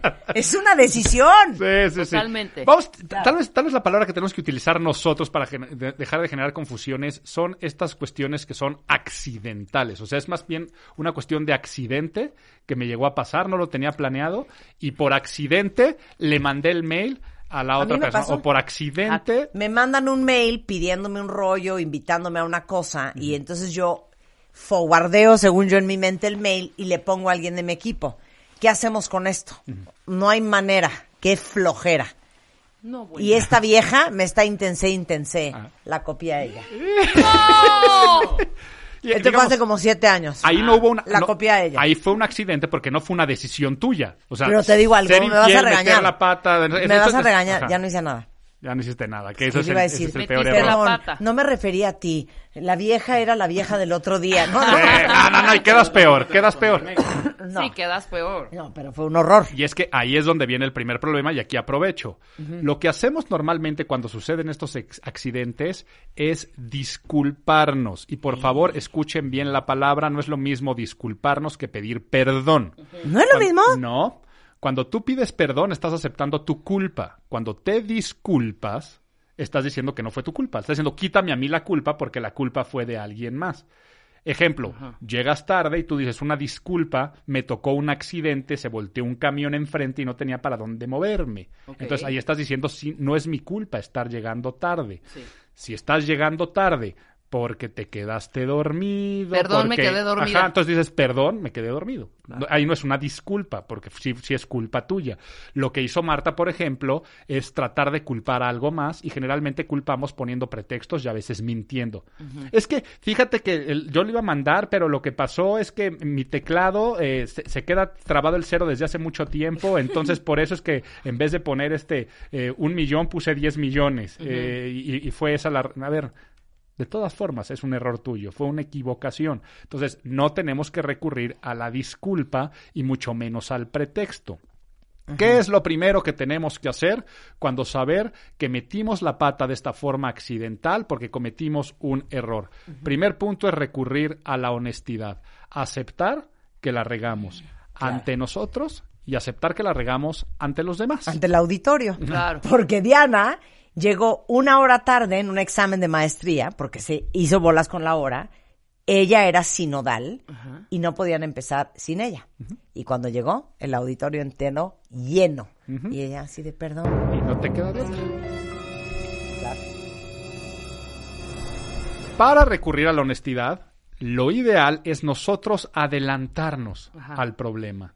Me refiero, cuando nos pasan este tipo de situaciones, esperamos a que nos cachen en vez de aceptar que ya la regamos. ¿Qué es eso? Chocas el coche, eh, el adolescente que le prestó el coche al papá, o es más que hasta se robó el coche del papá y lo chocó. En ese momento lo que hace es, me voy a quedar calladito y ojalá no se dé cuenta. Y cuando la persona se da cuenta, el error es doble o es triple. Eh, claro, claro. ¿Ok? Si tú, ay, se me perdió el anillo de compromiso, me voy a hacer güey hasta que no se den cuenta y ojalá, entonces, en el momento que te cachan y tú dices, sí, la verdad lo perdí hace tres meses, el error va a ser doble o va a ser triple. Entonces, recurrir a la honestidad es adelantarnos, no tratar de ocultar nuestros errores. En el momento en el que nosotros llegamos a la oficina del jefe y decir, quiero hablar contigo, eh, cometí un error y este error le, sin duda le va a costar dinero a la compañía, ya es una forma de estar aceptando lo que pasó. En el momento de que decimos, te estoy llamando porque el coche que me prestaste lo acabo de chocar. En ese momento recurrir a la honestidad hace que el problema baje. Si esta mujer que llegó tarde al examen o que se equivocó de horario, te das cuenta de que vas a llegar tarde por algo que tú tienes la culpa, lo correcto es mandar un mensajito por WhatsApp, hablar por teléfono. Imagínense que yo vengo aquí a la estación de radio, eh, tengo aquí a las 11, me citaron, y por alguna razón que es mi culpa, voy a llegar tarde. Lo que tengo que hacer es hablar y decir, perdón, m- eh, me entretuvieron en una junta, voy a llegar más tarde al programa. O sea, aceptar la responsabilidad es el primer paso. Aceptar la responsabilidad. Ajá. ¿Saben qué? Aquí ni traten de lavarse las manos porque en la, en la Ciudad de México de entrada ni agua hay, ¿eh? Pero ¿cómo enchila cuando alguien se quiere lavar las manos? Cuando alguien quiere abrir la llave de agua y lavarse las Sí, manos. Por sí, ejemplo, sí. Güey, venías manejando el coche de alguien y chocas. Entonces te dice el- la persona, el dueño del coche, Oye, hija, te pasas. Pues, güey, tú también, güey, ¿para qué me vienes platicando? No, güey. O sea, güey, manejando. tráguense la, Es eso, páguenla. Es el poner, el poner pretextos y No, disculparnos no, es lo correcto, es el Es pedir que- perdón y o- aceptar. O, o que llegara nuestra cuenta de, hija, no manches, llegaste una hora tarde. Pues sí, güey, pero pues no me mandan un recordatorio, están viendo que ando con, con el mundo encima. Ese tipo de cosas. no se quieran lavar las manos. No hay Sí. nada que enchile más Ujú. que la gente se quiera lavar las manos. A ver, ejemplo. Ejemplo. Oye, pero ¿qué pasó? Pues hija, estamos haciendo lo que más podemos. No, el punto es que no está el resultado. Ah, esa es el otra punto es que lo hiciste mal. Eso no es cagarla. El punto es que no, no, la cagaste. El punto es que no lo lograste. Sí, Entonces no busquen pretextos. Yo, yo generalmente trato de, Es que ya me enchilé otra de vez. explicar Es perfectamente. que no saben los no- pretextos cómo me ponen. Una cosa es poner pretextos de no hacer las cosas y no hay que cambiarnos de rumbo. Y otra cosa No. es cagarla y tratar de remediarlo. No, pero es que la riegan y luego, ¿pero cómo? Pues hija, pues estamos con mil cosas encima. No, no busquen pretextos. Te voy a decir una frase, te voy a decir una frase, Marta, que se las vas a poder repetir cuando te pase eso. Dámela. Y esto también, si tú tienes un equipo de trabajo y te llegan con pretextos, la frase Dame es, eso. al buen profesional se le reconoce por sus resultados. Y quien no da resultados, da explicaciones. Exacto. Eso es precioso. No Ahora, expliquen. y hay No gente, expliquen. y hay gente Háganlo. que también se toma ya esa, ese, esa disculpa ya como ejercicio, ¿no? Entonces, ¿verdad? para que ya no, como lo dijo la primera vez y tú le aplaudiste y decía, ok, está Por lo bien. menos lo aceptó, Ya claro, lo aceptas, claro. ¿no? Pasan Ajá. dos, dos semanas, tres semanas, la vuelve a regar. Se vuelve a disculpar o a ofrecer perdón o decir, Ujú. ¿no? Perdón, sí. Pero a ver, vamos al ejemplo. Rebeca, ¿es neta, hija? ¿Por qué no mandaste el mail? No, perdón, sí, la cagué. La regué, perdón, no voy a decirla. Bueno, hija, atenta. Sí, atenta. de acuerdo, Un de mes después. Hija, ¿qué pasó? Sí, ¿No yo le mandaste asumo- el Yo fax? asumo la responsabilidad. Sí, yo fue mi error, perdón. ¿Sabes? Entonces, como la primera vez dices Entonces que ya honesta, pidiendo perdón ya, ¿no? ya ese ejercicio También, también. de todos los Ajá. meses estarse Exacto, disculpando. exacto, Así exacto. teníamos a unas trabajadoras. Ok, bueno, es que también claro. lo... Pero hasta eso no te caía tan mal. Mínimo decías, te voy a correr, pero eres No, honesto. ya- ya la o sea, es, mucho peor el que dices, te voy a correr, porque además de, de no trabajar bien, me pones puros pretextos y puras explicaciones. Sí, claro. Mira. Pero sí, hay que dar resultados, y eso es claro. Ay, que es clarísimo. Bueno, Sí choqué el coche de mi novio, pero yo no quería manejar porque no me gusta manejar su coche, pero tuve que hacerlo porque él estaba borracho. Por eso, Ok. si chocaste, chocaste, hija. Ajá. No digas, pues sí, pero es tu culpa, güey, porque ¿para qué vas a tomar si traes el coche? Sabes que yo no quiero manejar, ¿no? Como verduleras. No, no, páguenla, ahora- páguenla. Viene la No, ahí yo sí le doy la razón a esta pobre muchacha. O sea, ¿cómo no? Si el novio No, se pone si el hasta las novio le reclama- Ah, claro. Si le reclama, No, si le reclama el novio, cosa. sí. Claro. Si le- pero Tú imagínate, cállate, borracho. Pero imagínate, Exacto. imagínate que el novio, que el novio venía bulto de borracho. Exacto. O sea que ni siquiera se enteró que había chocado el coche.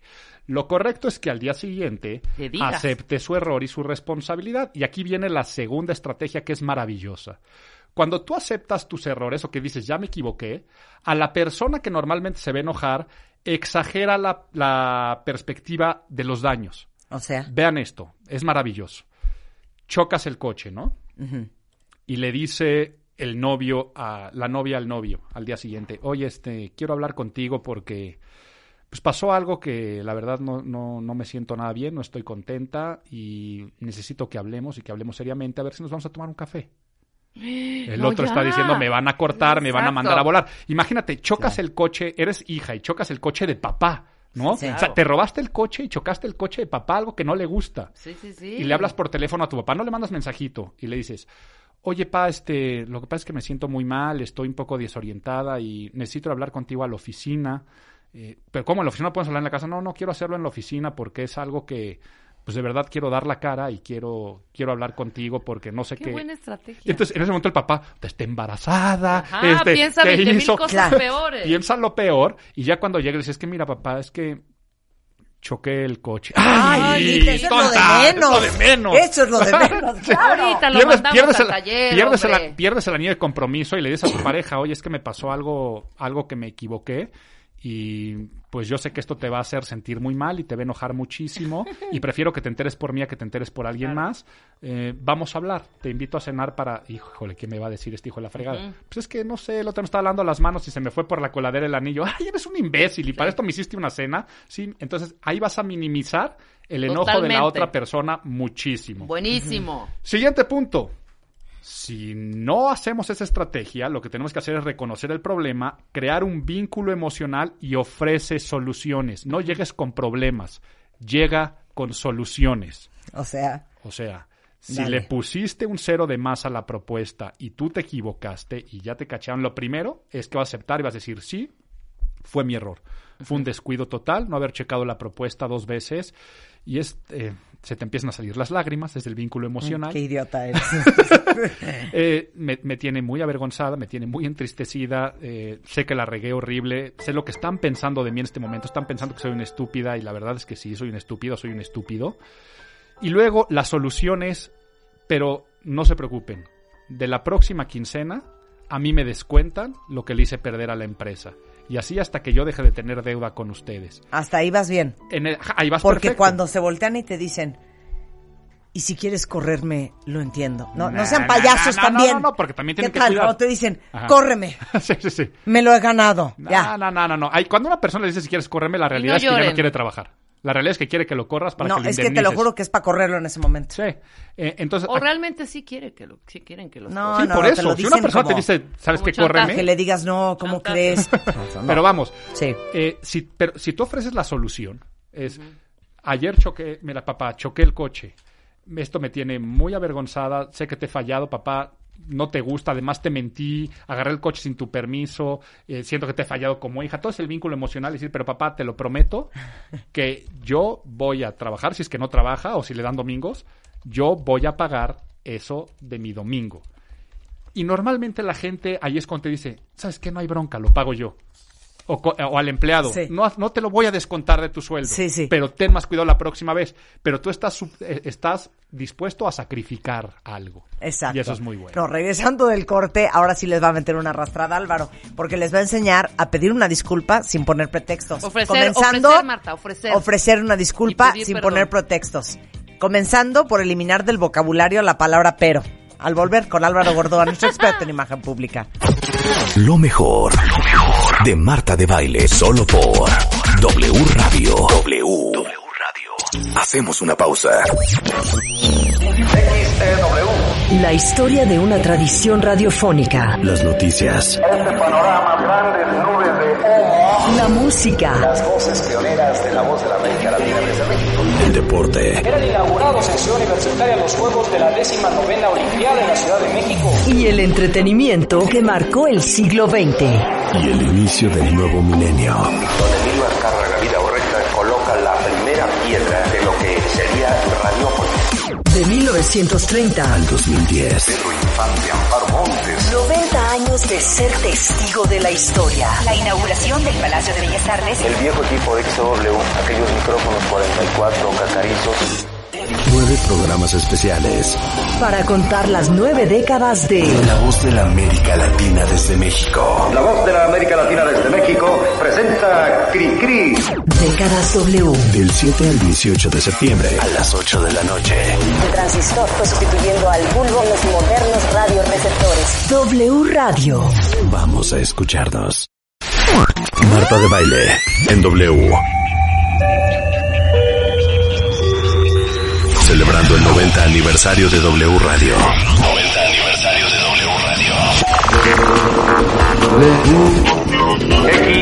XEW, la voz de la América Latina desde México. Bienvenidos a W Radio 96.9. 90 años de escuchar la voz de la América Latina. 90 años haciendo historia. Amiguitos de la República, La hora azul. esta apasionante historia de la W. XEW. El mundo cambia. Nosotros evolucionamos. Y con esto, si ustedes están listos, nosotros también. Y hoy, en W Radio, comenzamos. W Radio 90 aniversario. Vamos a escucharnos. Escuchas lo mejor de Marta de Baile. Solo por W Radio. Estamos de vuelta. Exacto, exacto. 11.33 de la mañana en W Radio. Se, armó la rebambaramba. Ya se armó el El dime que te diré. zafarrancho. ¿Qué hacer cuando metes la pata? Y nos está dando clases Álvaro Gordoa, consultor de imagen pública, director y docente del Colegio de Imagen Pública en la Ciudad de México, justamente, aunque no nos demos cuenta, de accountability, de hacerte dueña de tu error, de hacerte dueño de tu regada y de tu metida de pata, de hacerte dueño del resultado y de pagar lo que haya que pagar. Sí, pero ya como lo dijimos, un par de veces en un, un lapso grande. O sea, no estén justificando y por ser honestos, porque ahorita le decía a Marta, también es desquiciante que, que ves en juntas o en reuniones que alguien la regó y dices, bueno, o sea, la regó, ok. y que notas que por dentro sí quiere como discutir su idea, que por qué sucedió, y Eh, por ah. querer quedar bien con el jefe o el director es, perdón, asumo, sí, yo asumo, sé", y, y le ves en los ojos esa... Ardor, una ardor y un esa rendidez. enchile. A ver, di, di, güey, o sea, di qué Entonces pasó, mejor qué di, güey. Pues es que esta estúpida no me mandó el papel. Puede ser también. Ese es el punto al que vamos a llegar ahora. Ok, pero entonces estamos en la lista de cinco, ¿qué? De las cinco pasos a hacer cuando metes la pata. Y entonces ya aprendimos que lo primero que hay que hacer es recurrir a la honestidad, o sea, aceptar el error. Lo segundo, una estrategia de exagerar la perspectiva de los daños, o sea, hacerlo creer más grande y para que después minimicemos la situación real. Luego, crear un vínculo emocional y ofrecer una solución, o sea, siempre dar una solución al problema que tenemos. Y ahora vamos así a la parte de cómo pedir perdón sin poner pretextos y cómo darle seguimiento, que son los últimos dos. Habíamos dicho que hay una diferencia entre pedir perdón y disculparnos, ¿ok? Cuando tú dices disculpa, es quítame la culpa porque la culpa la tiene alguien más. Cuando yo pido tu perdón, es que literalmente la estamos regando y estamos aceptando esta situación. ¿Qué pasa en el momento cuando estás en el contacto con la persona que está enojada? Con el jefe, con la pareja, con el cliente. Esa persona estará enojada y cuando la persona esté enojada se deja llevar totalmente por la víscera, no por la razón. Por lo tanto, no entiende explicaciones. Esa soy yo. Ese eres tú. Me tienes que señalar ahí en silencio. Dilo al aire. Dilo al aire. Vieran cómo me señaló ahorita en silencio. Porque a mí Ustedes me porque no están hace- viendo. Hace 10 minutos. Ah, ok. ¿Puedo Dilo. poner un ejemplo rápido? Sí. Le mandan a un mail a Marta de una cosa que nadie nos enteramos, ¿no? Y bueno, me contacta, como no contestó la señora directora ese mail, pues me contactan y yo digo, sí, era algo importante y era un tema padre, ¿no? Me habla y te estoy odiando de una manera. Y mi respuesta fue inmediata, le dije, ¿qué hice? Es que no es posible. ¿Yo qué? que me mandan un mail, me pide no sé qué, obviamente yo le hablo a otra persona para Cotejar. discutirlo, cotejar, y me dice esa persona, no, de ninguna manera se hace ese tema. Y ahí vas tú y, y dices que sí. Y yo, me parece un tema relevante, que ahorita está súper hot, y de verdad, me vale si la otra persona con quien cotejaste dijo que no había manera. Yo, a- aún así, lo hubiéramos, eh, hubiéramos hecho ese tema. No, muy mal. Es que de alguna manera tú debiste haber pensado que no. Güey, o sea, una enchilo. perdón, una arrastriza que dije, bueno, ok, ya, sí va a ir y todo. Ya, más tranquila, yo como a la hora le, le expliqué. O sea, no me parece esto, esto y esto y esto y esto y esto. Ya por fin medio, me- medio, que dije, ay, por fin logró decir por lo menos, sí creo que ahí sí tienes No, razón. yo las pago, güey. Yo las pago y que- las pago completas. Mira, Le Marta- dije, ¿sabes qué? Tienes toda la razón. Tienes toda la Ok, razón. Tienes un Pero hay veces también que es- se, que se enrolan los jefes, algunos, y a veces ¿Nos Marta puedes dar terapia laboral? Sí. Totalmente. Y esa es, esa es la estrategia. Marta se enrola y de, de pronto, aunque me va a decir, oye, ¿Qué no es el cierto. Álvaro así de, güey, No, perdón, esto no, es terapia, güey. No, porque se van a identificar muchísima gente, vas a ver. Ah, sí. Porque además te digo, independientemente de la amistad que tenemos, o sea, cuando somos, cuando estamos en el pedo profesional, es ese Es rollo ya, ¿eh? totalmente, sí. O sea, no creas tú que hay bronca ahorita de, de- y no nos hablamos mañana o pasado, no. Pero bueno, el rollo y se van a identificar muchos es que muchas veces ya contesta por inercia, ¿no? o sea, ya ni siquiera están pensando en el problema que es, sino nada más rebotando por inercia. Eso. Entonces eso desquicia y también hasta que llega un momento, perdón, que dices, pues se hace lo que se puede, punto. O sea, ya después de tres horas de Y discusión. que cuando llegas a eso se hace peor el asunto. Peor, güey. Ok. Pero bueno. Hasta me Entonces, dolió la cabeza ahorita. Es que de- aquel que no, No, da claro. resultados Yo- da Sí, explicaciones. entiendo. Aquel que no da resultados da explicaciones. No hay nada que me enchile más que las explicaciones. Estoy de acuerdo. No puedo. Pero a veces son necesarias, pero no en el momento que la gente está enojada. Entonces regresemos a Entonces, tu jefe regresamos- enchilado. Regresamos Jefe ya a la enchilado. parte. Cállate ya, también tú ya. Te echa la llamada y te dices que no es posible, que acabo de recibir este mail haciéndole esto, haciendo el otro. Lo primero que tenemos que hacer es muy breves, pedir perdón. Hay una máxima que es para la solución de conflictos ponernos en el lugar del otro. O sea, si tú vas a tener un problema de pareja, piensa si estuvieras en los zapatos de tu pareja, qué estaría pensando yo en este momento y sobre todo, qué estaría sintiendo yo en este momento. Entonces, Rebeca, ahí lo que tiene que hacer es decir, me pongo en el papel de Marta sé que está pensando y sé que está sintiendo. Está pensando que somos unos Siempre imbéciles puesto, y está sintiendo enojo, ¿ok? Sí. Entonces, está pensando que somos unos imbéciles y está sintiendo enojo. Entonces, ahí lo que tendría que hacer Rebeca es, es que te odio por el no sé qué no sé cuánto. Lo primero es decir es, perdón, sé que estás enojada, te pido perdón y vamos a solucionar ese asunto. Perdón nuevamente. Y se acaba. Y luego dejas que pase. No, Álvaro. Al tú día no siguiente. a mi gente.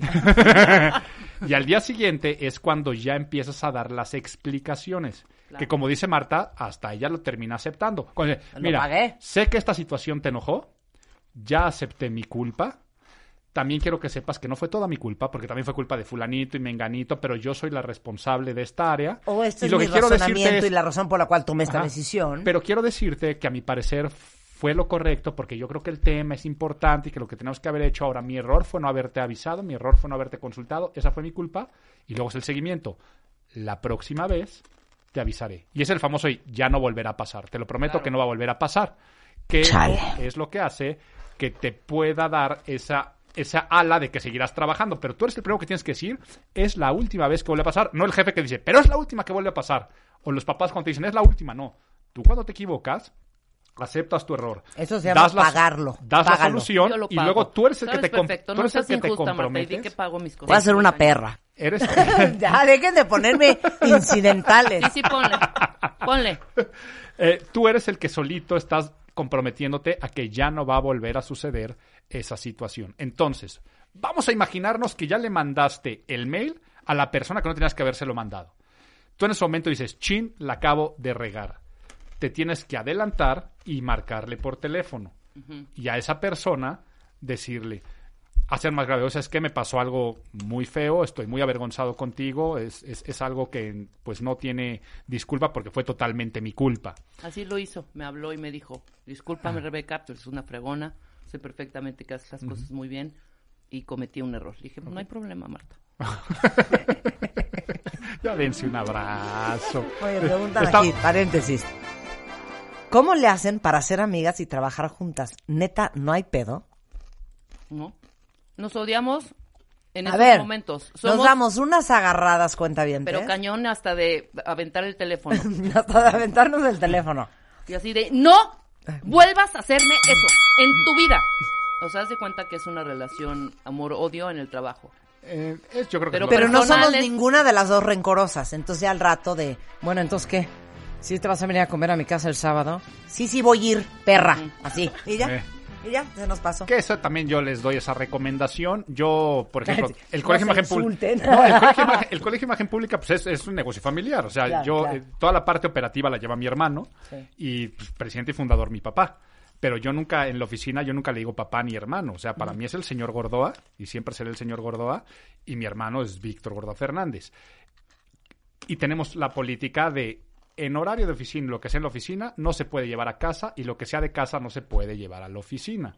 Y entonces te cambia el chip por completo. Igual si trabajan con amigos, no crean que por trabajar con un amigo, con una pareja, tienes beneficios como de poder hablar diferente y no aceptar tus culpas, sino decir, ay, Claro. pues tú también, desde que éramos chiquitos en la casa hacías nada, nada, nada, Claro, nada, nada. No, es lo que se está discutiendo No. en ese momento y punto. ¿Fuéramos pareja? Cállate, güey. no o habría sea, sexo nunca en la casa, ¿eh? Porque yo estaría furiosa todo el día. O al contrario, un make-up sex así de reconciliación, de a Cero. más no poder. Asca puerca. Pero sí. un incesto ahí. ¡No! Guácala. ok, regresemos. Vamos, o sea, ya vamos en pedir perdón sin poner Ya pretextos. vamos a pedir perdón sin, pe- sin poner pretextos. Entonces, vamos a que tiene que ser extremadamente breve y no diciendo ahí las causas que me llevaron a cometer ese error, sino eso lo tenemos que decir al día siguiente. O sea, por ejemplo, en vez de decir, sí, Marta, pero lo que pasa es que, ok, la regamos, la regamos, pero es que tú también nunca nos dejas consultarte, en ese momento le estás discutiendo. El pero quiero castrar. ¿Qué podemos cambiar? Quiero castrar cuando me dicen pero. Y por más que digas pero, sin embargo, digas lo que digas, tú le estás en ese momento entrando a una discusión, estás entrando a una tesis en debate. Quieres decir, sí, pero también el problema es tuyo, de la persona que esté enojada, entonces se a enchilar el doble o se a enchilar el triple.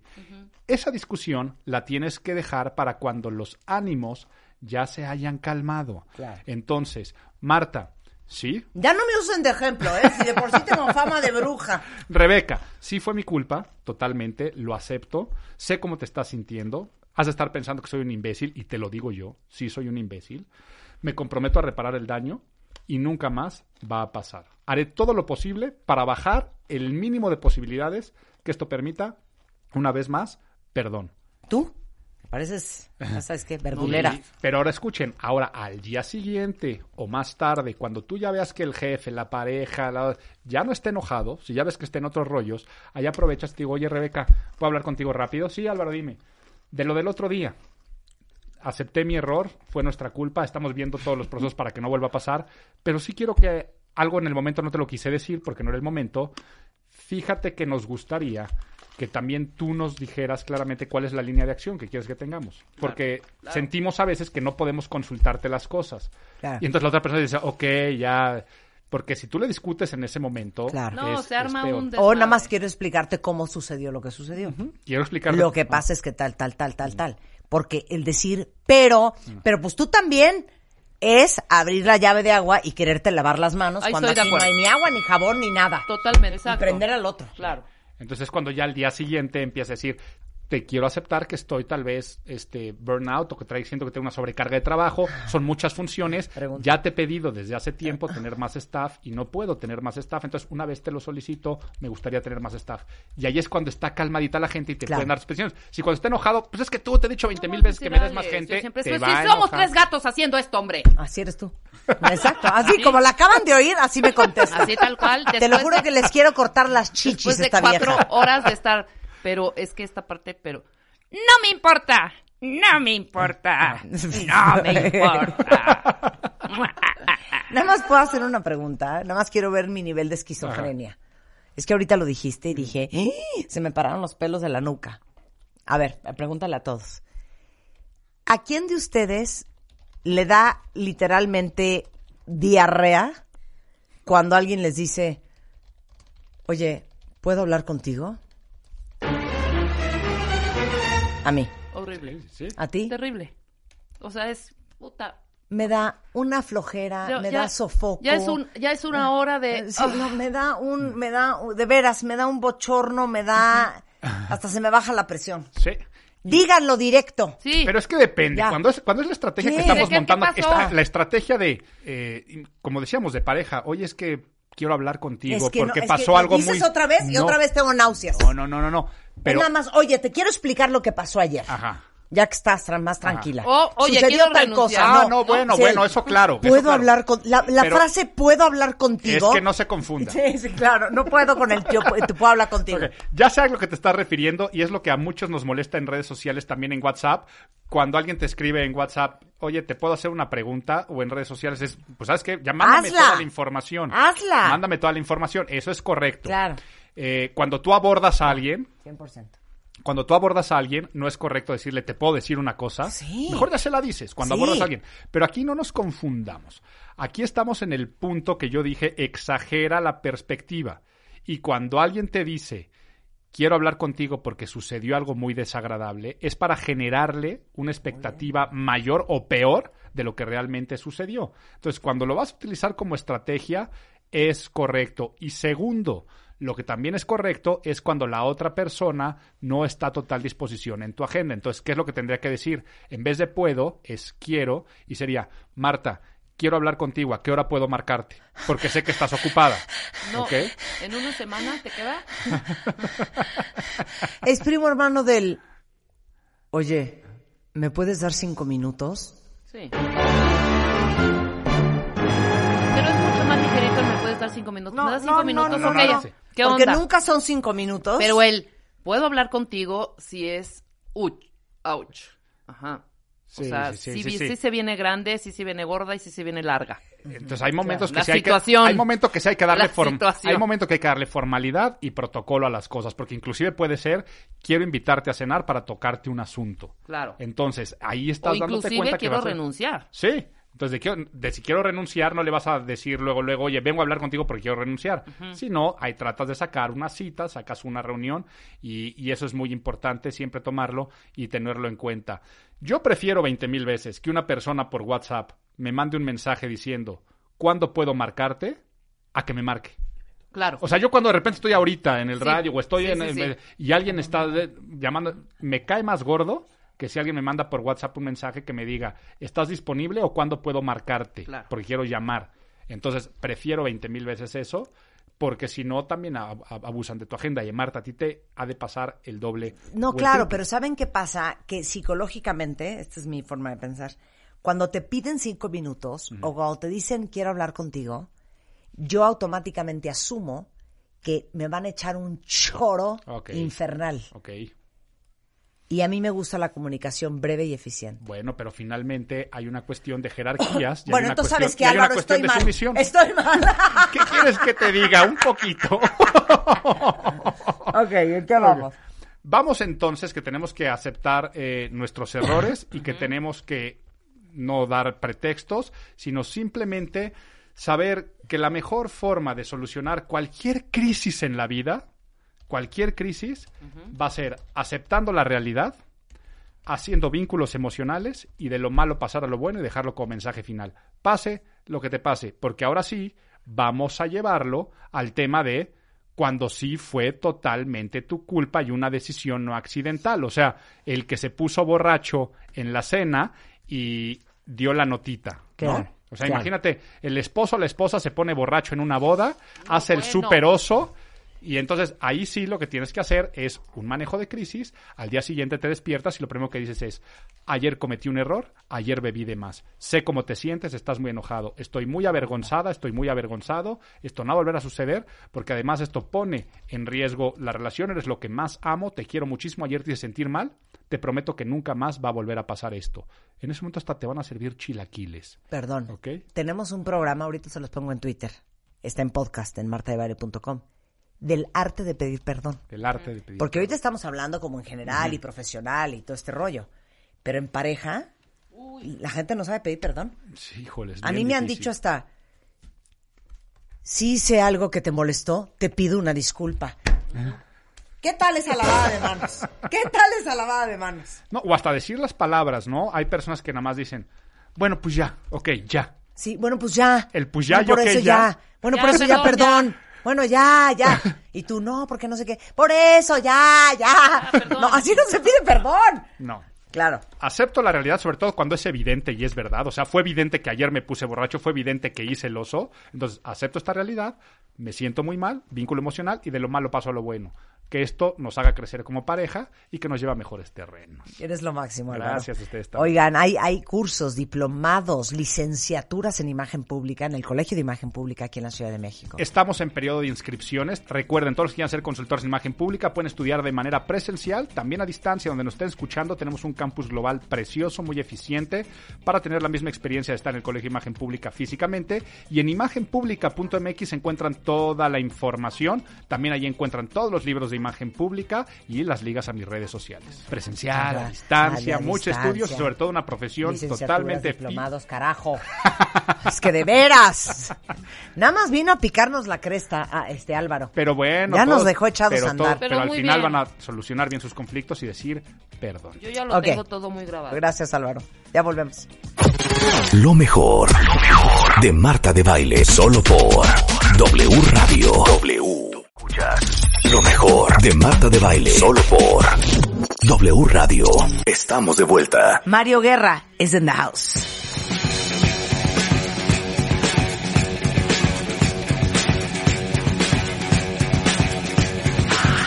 Pensé que iba a estar súper divertido el tema, pero ya vi que está tristísimo y Está súper triste. Está súper triste. Porque ya vi que, que, que por qué nos encanta hacernos los fuertes. Y no. Pues no somos tanto, ¿no? En realidad no somos tan fuertes como A a, ver. veces queremos aparentar. Ok, pero a ver, pregunta para todos los cuentavientes. ¿Quién de ustedes en su familia tiene fama de ser el fuerte. ¿Tú en la tuya no? No, mi hermana. Yo sí. Ah, ¿tú, tú es tu hermana? Sí. Soy yo. ¿Sí? Tú eres la fuerte. Somos yo y mi hermano el mayor. Sí, Los claro, fuertes de la no familia. pasa nada, aquí en control. Y no, güey. ¿Tú en Y tu es- familia? En mi familia. Híjole, yo creo que mi hermana la mayor. ¿Tu hermana la mayor? Yo creo que sí. A ver, pero ¿quién de ustedes es en su familia el fuerte? Sin duda yo, ¿eh? ¿De plano? Pero ¿Y cómo se siente eso? ¿Cómo se siente Sí, ser la ¿cómo más se fuerte? siente? ¿Cómo se siente? Ajá, como de yo resuelvo, yo acá, yo. No, o sea, nada me por un hiere. lado, fíjate lo que te voy a decir. Por un lado, es padre porque es muy empoderador, ¿no? Porque vienen a ti y te consultan y resuelves y operas y, y- y estás como manejando la información y estás como en control del ok. ¿no? Ajá. Pero por otro lado, es muy cansado porque a veces no quieres Exacto. o a veces no puedes Exacto. Y, y sí, y hay, o a veces no te sientes fuerte. y hay gente que cree que tiene que serlo. No solamente lo es, sino que cree que tiene que seguirlo siendo. Claro. Y Qué se siente mal cuando ¿eh? no. Claro. Pero puede ser, puede ser que para tu familia te crean el fuerte, pero tú dices, no, yo no so- lo soy. Sí, sí puede ser, puede ser y que todo el mundo quiera, que, que tu familia cree que tú eres el Que tú eres fuerte, el fuerte, te designó no. como el fuerte Sí. y se quieren recargar en ti Sí. y tú te haces a un lado y dices, yo no quiero sí, ser yo el no fuerte. soy. Ajá. No, pero, pero, Pero- es que pero yo siento otra- que cuando te escogen es porque sí eres. Sí, pero O ¿sabes ya qué? te convirtieron en Te eso. Exacto. Más bien, asumes ese ¿no? rol Asumes y ese rol, después ya sientes que tienes que hacerlo el resto de tu vida y eres el que tiene que estar fuerte, el que no tiene que llorar, el que no tiene que caerse. Ahí te va. A Dice aquí los cuentavientes. A mí me dicen que soy la frágil, pero a la hora de los problemas yo soy el pilar. Pues mira, para que Mira, veas. Mira. ve. eh, de las dos, mi hermana es la fuerte, mi hermano el menor, dice Marcos. Eh, yo, y bueno, hago mi papel tan bien que luego piensan que soy de hielo, pero en realidad tengo corazón de pollo. Claro. Este, yo mana y soy la más grande, dice este Cristi. Alguien más dice, sin duda, yo soy el más fuerte de mi familia. Yo soy la más fuerte y ya estoy agotada. Alguien más dice, no es padre ser fuerte porque se convierte en obligación. Claro, Exacto. tienes toda la razón, María Dolores. ya te Mary. cargaron el, el Claro, ya, ya, y aparte ya te lo Y compraste te lo tú. asumes, te lo asumes Además. y crees después que tienes que, que reaccionar conforme ese rol que tú mismo te, te compraste, aunque los demás te lo hayan adjudicado. El, el problema es que tú te lo crees y te sientes obligado a actuar con esa aparente fortaleza, y lo recalco aparente. ¿eh? Aparte les digo algo súper perverso, a ver si me entienden. Cuando uno es el más fuerte, no pasas por la tormenta o por la crisis familiar y todo el mundo viene y te lloran y te piden y todo este rollo, y estás tú en tu fuerte, ¿no? En tu papel de fuerte. Pero cuando te derrumbas, te salen los males por otro lado. Por ejemplo, te da chorrillo, te descompones Ajá. el estómago, traes Ah, una claro. colitis infernal, Gastritis. tienes insomnio, tienes gastritis, Gripas recurrentes. anda uno de malas, irritado, Claro. apático, Sí, ¿no? sí, sí, sí, mal- o muy- sea, te, te, te, te la cobra por otro lado. Sí, Claro. con hipertensión ya en cuestiones más graves. Entonces, claro. sí, es muy difícil. ¿Qué, qué es hacerse el fuerte? A ver. Hacerse el fuerte es tratar de ocultar sentimientos o dolores emocionales, eh, precisamente para que, para aparentar otra cosa, porque no se quiere mostrar a los demás y a veces no se quiere reconocer ante uno mismo que uno también siente como cualquier persona. Eso, es el ocultamiento de un dolor emocional. De veras. Sí. Eso es hacerse el fuerte. O sea, ocultamiento Yo no- yo no de me un preocupo. dolor Profundos pensamientos. Yo no me ¿eh? preocupo, a mí no me duele, este, yo puedo con todo, este, yo resuelvo, yo soy el que va a llevar esto, yo le saco el problema. O te la voy a poner de otra manera, a ver si suena. No es necesariamente que estés ocultando un dolor emocional específico, pero si dejas de ser fuerte y de creerte ese papel, Ajá. te vas a caer. Y si te caes de esa, no te levantas. Esa es una creencia. Ya, ya, ya Sí, sabes. Esa es una creencia, claro. De que no, yo no claro. puedo soltar porque si suelto, no, güey, para que vol no, no, O no, no, puede no, no. ser una O sea, creencia. yo no me puedo dar lujo. Sí, o no, sea, es- no, es, es como típico de las mamás de, es que yo no me puedo tirar en la cama a llorar. Porque Sí, si me ¿quién tiro en la levanta cama a llorar, güey? Se hunde el barco. se hunde el barco Sí. y a ver quién nos levanta a todos después. Sí, sí, Claro, Entonces ese- no te das ese permiso. Esa es una de las razones, esa es una creencia y vamos a llegar ahorita a cuatro razones por las cuales hacemos esto, que una, eh, una de esas es esta, Ajá. esas creencias. Eh, eh, ¿Cuáles son las formas de, de- de hacerse el fuerte? Bueno, primer- primero es la negación. Es decir, cuando pensemos que una persona eh, no está bien, le preguntamos qué tienes, qué te pasa. Una persona que no se hace el fuerte te dice, fíjate que estoy triste, fíjate que estoy enojado. Pero la persona que le gusta hacerse, o que, o que tiene, siente que tiene que hacerse el fuerte, contesta, no, no tengo nada, estoy bien. Oye, pero te veo mal. Es que no dormí bien. Ah, traigo un dolorcito de cabeza, pero yo todo lo resuelvo. sí, Ahorita me sí, echo una aspirina. leve, leve, leve, todo bajo leve, control, leve. todo bajo control, vámonos. Ajá. Entonces, para la persona le resulta incómodo reconocer ante otros ese dolor emocional y utiliza la negación como, como Modus principal, vivendi. como principal mecanismo de defensa. O los que dicen, bueno, ¿para qué te decía que ibas a resolver tú? Yo, yo lo pude resolver, no tenía caso preocuparte. No tenía caso, caso preocupar a los demás. Sí, ¿no? claro. Yo lo resolví, sabía que Claro. no era nada que podría yo resolver, entonces ni les dije nada por eso. Pero imagínate esta persona cargando todo ese miedo, toda esa ansiedad, toda esa presión dentro de sí. Y otros que no solamente es la negación, sino van un paso más allá. Una vez que empiezas a hacer esta negación para mostrarte fuerte ante los demás, los demás empiezan a decirte, tú eres el fuerte de la familia. Empiezas a crear una especie de falsa identidad. Sí, claro. Esta falsa identidad, que es de la persona eh, evidentemente fuerte, que también puede ser una persona aparentemente despreocupada, una persona súper controlada, una persona hiperracional, o una persona a veces hasta burlona, ¿no? De, a, a mí no me preocupan esas cosas. Yo eso, mira, con un tronido de dedo lo resuelvo, nomás es cuestión de que, de que me pongan las cosas en orden. Entonces, te creas esta falsa identidad para formarte como el pilar que sostiene a ese personaje ficticio y a Sí, toda la familia, claro, a toda la cauda que Claro. traes atrás de personajes que pueden caerse si tú no te, no te mantienes en este estado de solidez. Claro, o sea, e- e- es, como el típico ejemplo, este- esta es la actitud de, de el- esta persona que se compró la identidad fuerte, ¿no? O sea, lleguen ustedes, ustedes son mis hermanos, ¿Qué onda? yo Ajá. soy la fuerte de la familia, hay una bronca con mi mamá y entonces vengan y échenme un rollo. Vas, Mario. ¿Qué Venga. onda? ¿Qué onda? ¿Qué pasó? ¿Cómo está mamá? Nada, está bien, ya ¿Pero hablé qué? con el doctor, Pero, todo, pues, todo está bajo control. Pero me, me, me- me dijo Rebeca que se sentía muy mal. ¿Qué pasó? Entonces ahí es donde eh, se oye esto.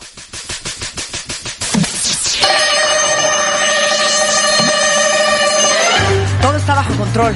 Ya hablé con el doctor. Simplemente fue un, ata- un ataque de gastritis. Ya mandé por los medicamentos. Ya los está trayendo el chofer de Oye, regreso. pero, pues, Mi mamá ya va en camino a su casa. Le mandé a comprar una cama de hospital porque tiene que estar sentada a 45 grados para que no se le regrese el reflujo. Todo está en orden. No, Oye, pero ¿por qué no nos marcaste? claro. Güey, ¿para qué? Yo estaba más cerca. Tenía todo para solucionarlo. No los quería preocupar. Tú estabas en tu oficina. Tú estabas con tu hijo recién nacido. No se preocupen. Ya todo está bajo control. ¿O no es así? Ahí está, ahí está. Claro. Ahí está. Es ese personaje exacto. ficticio Claro. que se crea, ¿no? Como de ya, película. otra, otra, otra, otra. A ¿Va ver. otra? Sí, a ver, Vale. échale. Ok, ahora, échale. ahora tú eres el, tú eres el hombre fuerte. Órale, Sí. échenle. Vas, Marta. Pero espérate, pero primero vamos a chillarle. Sí. Sí, chi, chi, cho- chilloten No, para que Va- sea más. pongamos el, el problema. No, este, este es el problema. Juan Carlos, es que se me hace cañón, neta, que mi mamá haya invitado, es que siempre es con la mamá el Ajá. rollo, ¿no? Sí. o, o- o, bueno, el papá. Se me hace cañón que mi mamá haya invitado a mi tía Carmela, porque perdón, se me hace cañón que después de todo lo que hizo mi tía Carmela en esta familia, sea bienvenida a nuestra mesa de Navidad. Sí, nos ha hecho muchas groserías durante todo el tiempo. Ya, tranquilas. O sea, a ver, ¿qué vamos a hacer? ¿Qué ey, vamos a hacer? Tranquilas, no vamos a hacer nada. Ya hablé yo con papá, ya hablé con la tía Carmela, todo va a estar en paz. Ya sé cómo los voy a sentar, ustedes no se preocupen, ustedes no la peleen, no le hagan caso. Yo voy a estar con ella, yo la controlo, ya sé cuándo se pone, le pongo dos hidras encima, se tranquiliza, se duerme. Pero Papá, hermano. Mario, hermano Mario, cuando a la tía Carmela le pediste que tú andabas, eh, que andábamos muy fregados de lana, que le pediste un préstamo, no te lo dio. No importa, lo resolví, lo resolví, hipotequé a la abuela, no pasa nada. Pero tú te, tú te sentías muy mal también en esos momentos, no, No, te yo, hagas. a ver, no, no, a ver un momento. Aquí yo no me puedo sentir mal porque yo soy el que lleva el control de la familia. ¿Sí? Eh, Ustedes, ustedes tranquilas, ustedes quédense en paz. Yo, mientras esté yo aquí, no va a pasar nada. Claro, es que tú Sí. no sigas renegando. Sí, ustedes no se Porque preocupen. cuando, cuando el hermano fuerte dice una cosa, ya es Ya. como ley. Sí, si Ya, acaso te le dices, paz. pero de veras todo va a No, no estar da bien. Sí, claro. Pero de veras todo va a estar bien. Sí, todo va a estar bien, ya Ok, tranquila. perfecto. Ok. O sea, ya, ya. Conste, güey. Tranquila. No quiero broncas el No vas a tener 24. bronca. Aquí estoy yo. Que venga la tía Carmela, Aquí ok. voy a estar yo. Yo organizo todo. Ustedes tranquiles. Ok, ya. Ahora- Eh, quedó claro el personaje, ¿no? Perfecto. Ahora, e- ese es el otro, ¿no? O lo negamos o nos formamos falsos personajes. Ahora, ¿por qué hacernos los fuertes y negar las emociones? ¿Por qué hacernos los fuertes? ¿Por qué querer hacernos cargo de todo? O negar estas preocupaciones que también tenemos. En general, todo tiene que ver con el miedo. Y hay cuatro, cuatro grandes miedos en este sentido de por qué nos hacemos los fuertes. El primer miedo es el miedo al rechazo o a la exclusión. Porque fuimos educados bajo la, bajo la creencia de que mostrar debilidad era una desventaja ante los demás o ante los problemas. Entonces, bajo este miedo a que los demás me digan que soy un exagerado, que soy un débil, a que me digan que no es para tanto, a que me, eh, me hace sentir como raro o ridículo si los demás dicen que así soy. O si catalogan mi reacción como desproporcionada, entonces aparte viene mezclada esta, par- esta, esta parte de no sentirme adecuado con la vergüenza de los demás. El temor a que, como, como bien dijiste Marta, mi imagen se caiga ante los otros si me ven mal. Yo ya tengo una imagen, mi personaje Claro. de Misión Imposible. Ya te lo compraste. Entonces ya no puedo permitirme decir qué hacemos. Porque si digo qué hacemos, los demás A van a quedar. No, a ver, A si Marta claro. dice qué hacemos, entonces ya estamos en problemas. Lo mal que se oye en un fuerte, lo siguiente. ¿Qué pasó, hijo? ¿Qué pasó con mi mamá? Este, que tuvo un ataque de gastritis, ¿la llevaste al hospital? Ajá.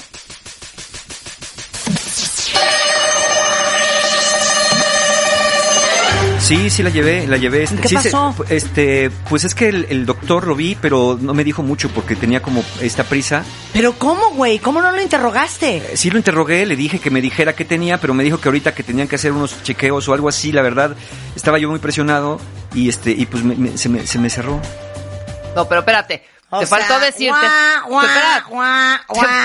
te faltó decir peor cuando te dicen. Y la neta, sí estoy preocupado, ¿eh? Ay, te dices, güey, espérate, ¿cómo? Sí, o cuando le preguntas, oye, ¿qué hacemos? Ajá. No, ¿sabes qué? Neta, no sé, no sé qué hacer. No sé. Uy. No, ya, si, si, si Marta no sabe qué hacer. No, ya, adiós, se acabó hunde el mundo. barco, exacto. Porque esa es otra. Cuando haces el papel de fuerte, también acostumbras a los demás que tú eres, entre comillas, el resolvedor ¿no? Claro. de problemas. Cuando tú dices no sé, No, bueno, ya nos cargó ya- el diablo a ya- todos, ¿eh? Sí, es como el anuncio del apocalipsis, como los siete jinetes del apocalipsis, bueno, son cuatro en realidad, pero yo lo aumenté. Sí. Este, que vienen a anunciar el fin del mundo, ¿no? Entonces, creo que eh, esta parte también tiene un doble, una, una doble debilidad, Ajá. que ni eres tan fuerte como crees y debilitas a los demás con tu aparente fortaleza porque los dejas recargarse. Es como la silla donde están sentados ahorita o la mesa donde están recargados. Se sientan con, con confianza y se recargan porque saben que no se va a caer. Claro. Pero si en este momento la silla se cayera o la mesa se cayera, después ya no ibas a estar sentado cómoda ni confiadamente en ninguna silla. Claro. Porque dices, esto que yo consideraba sólido, de pronto el piso se abrió y me fui para abajo. Claro, como dice Gloria, uy, no, una respuesta de estas y se me cae el monumento. Eh, Exactamente. Exacto. Y, y monumento que ni había y monumento que nosotros fuimos construyendo a base de tratar de ser eh, estas personas que negábamos lo que nos pasaba. Ahora, también es normal, si niegas que tienes preocupación, si niegas que también tienes miedo, si niegas que estás ansioso, el resto de veras piensa que tú eres súper controlado. Entonces tiene mucho sentido que todos nos recarguemos en ti cuando tú tienes un control de tus emociones tan Claro. perfecto Y aguantas que, vara. que aguantas vara. Aguantas vara, Entonces, exacto. no es casualidad que aquel que se empieza a ser el fuerte, los demás empiezan a recargarse. Entonces, tú ya por miedo, en este primer miedo de los cuatro que les voy a mencionar, por el miedo al rechazo o la exclusión, en ese momento ya tienes que mantener esa identidad por temor a que los demás te vean como una persona débil, como que ya no eres quien pensábamos. Qué fuerte. O sea, como tú eres el fuerte de la Cállate, familia. ahorita me vino una cosa a la mente muy fuerte. ¿Qué? Bueno, ¿quién de ustedes no se ha soltado llorando como Magdalena, hombres y mujeres, cuando ven al fuerte de su familia quebrarse? Sí, claro. Sí, pero Porque también. estás tan poco acostumbrado a Ajá. verlo que ya si este está llorando, no, Ya es que nos ya llevó no, no, la- ya, ya es Ya muy bailó. fuerte. Bruta. Ahora mi, mi hermano el mayor, que es muy fuerte también, se casó su hija Ajá. y en la boda, a la Chille, mitad de la misa, empieza a llorar y empezamos Eugenia, mi hermana y yo a llorar, a llorar como hermanastras de la Cenicienta, a mares de la impresión que me dio a mí y a ella Claro. ver a nuestro hermano mayor Por- llorando. porque nunca, claro. nunca lo había visto llorar. Porque en mi vida lo había visto llorar. Claro. Ay, ya, estuvo Qué fuertísimo. Me dio ganas de llorar otra Qué vez. bonito. Pero qué Estuvo padre muy también mostrar esa parte. A mí Claro, me encanta, la pero vulnerable. cuando ves a, a- a- Sí. a esa persona fuerte en tu familia derrumbarse, A tu torre. a tu torre, a tu roble, Claro, por a tu supuesto. columna, Dices, güey. sí. derrumbarte, te derrumbas tú. De momento sí, pero después empiezas a, ver, a darte cuenta que aquel que era tan fuerte en realidad es uno como tú. ¿No? No es que se haya vuelto más débil, pero esa es la creencia, que cuando el fuerte se derrumba, se vuelve más débil que el resto de nosotros. Y no es Entonces, nos da miedo al rechazo o la verdad. exclusión. O la exclusión. ¿No? Y, ¿A qué más nos da miedo? y nos da miedo también a que otros también sufran. que esa es la segunda razón. Por ejemplo, la fantasía de que debo ser el fuerte y lo que dijimos hace rato. Si yo me caigo, los demás se van conmigo. Yo no puedo permitirme caerme. Sí, yo no puedo permitirme mostrarme débil porque toda mi familia confía en mí. Mis hijos, mis hermanos, mi madre, mi pareja, el mundo entero, hasta mis amigos. Entonces yo no puedo darme ese lujo de ser débil. Tengo que ser fuerte a como de lugar. Entonces, de esta manera, esto, esto si lo ves, no deja de tener tintes de codependencia. Porque estás más preocupado, te sientes más responsable por las emociones de los demás que por las emociones tuyas. Claro. Es decir, como no quieres hacer sufrir a los demás y no quieres que sufran, al final tú acabas sufriendo, pero crees que eso es lo correcto. Porque tú eres el pilar de esa familia, tú no te puedes dar ese lujo de caerte. Sobre todo cuando hay niños, ¿no? Muchas veces. Sí. Cuando alguien muere. No, es que yo tengo que ser fuerte para mis hermanos, porque si yo no soy fuerte, todos nos vamos a caer. Y nos olvidamos que los demás también sufren. Y fíjate lo que le estamos enseñando. Si cuando algo nos pasa en familia, yo finjo que no sufro tanto para ser fuertes a los demás, los demás, al sentirse tan mal y no verme sufrir a mí, se sienten más débiles de lo que realmente son porque piensan que deberían de ser como yo. Entonces ellos se sienten más debilitados. Por ejemplo, se muere nuestra mamá, somos hermanos todos. Yo me mantengo fuerte por los demás. Pienso que con mi imagen de fortaleza, de fortaleza, los fortalezco, pero en realidad los debilito porque los demás se sienten muy mal y al verme a mí así de fuerte piensan, ¿cómo quisiera ser como Mario de fuerte? Yo soy más débil que lo que pensé. Ve cómo me siento. Claro. ¿Por qué no soy tan fuerte como él? Entonces, por contraste, los hago parecer más débiles ante sus propios ojos Claro. porque creen que lo que yo estoy sintiendo es normal. Claro. ¿Cuántas personas no llegan conmigo al consultorio a decirme, Mario, es que me siento muy mal porque soy una persona muy débil? Cuando me cuentan lo que les pasa y les digo es normal, me dicen, es que de verdad yo pensé que era muy débil. Yo pensé que no debería estar sintiendo esto. Porque mi hermana fulana, mi papá perengano, mi hermana sutanita, Sí. ellos están como, como si nada. Le digo, sí, como si nada los ves. Pero no es que por dentro estén como si nada. Simplemente están tratando de mantener una imagen de aparente fortaleza. ¿no? O sea, téngannos piedad. Sí. Qué fuerte. Así es. Y, y como dice aquí un cuentaviente, qué fuerte que cuando ves al fuerte derrumbarse, nadie sabe cómo tratarlo. Pues no. Ya sabe, nadie, nadie sabe qué hacer con él. Que ahí viene el miedo al rechazo o la exclusión. Te tratan raro como si no fueras una persona normal. Claro. Sí, claro, pues por dónde le entra Como este? si fuera Superman con Claro. Regresando, Eso. otros miedos y por más. qué nos encanta hacernos los fuertes y si funciona o no, largo plazo, al regresar con Mario Guerra. Lo mejor, lo mejor de Marta de Baile, solo por W Radio. W. W Radio. Hacemos una pausa. La historia de una tradición radiofónica. Las noticias. Este panorama, grandes nubes de humo. La música. Las voces pioneras de la voz de la América Latina deporte. Eran inaugurados en Ciudad Universitaria los Juegos de la décima novena Olimpiada en la Ciudad de México. Y el entretenimiento que marcó el siglo XX. Y el inicio del nuevo milenio. Don Emilio Azcárraga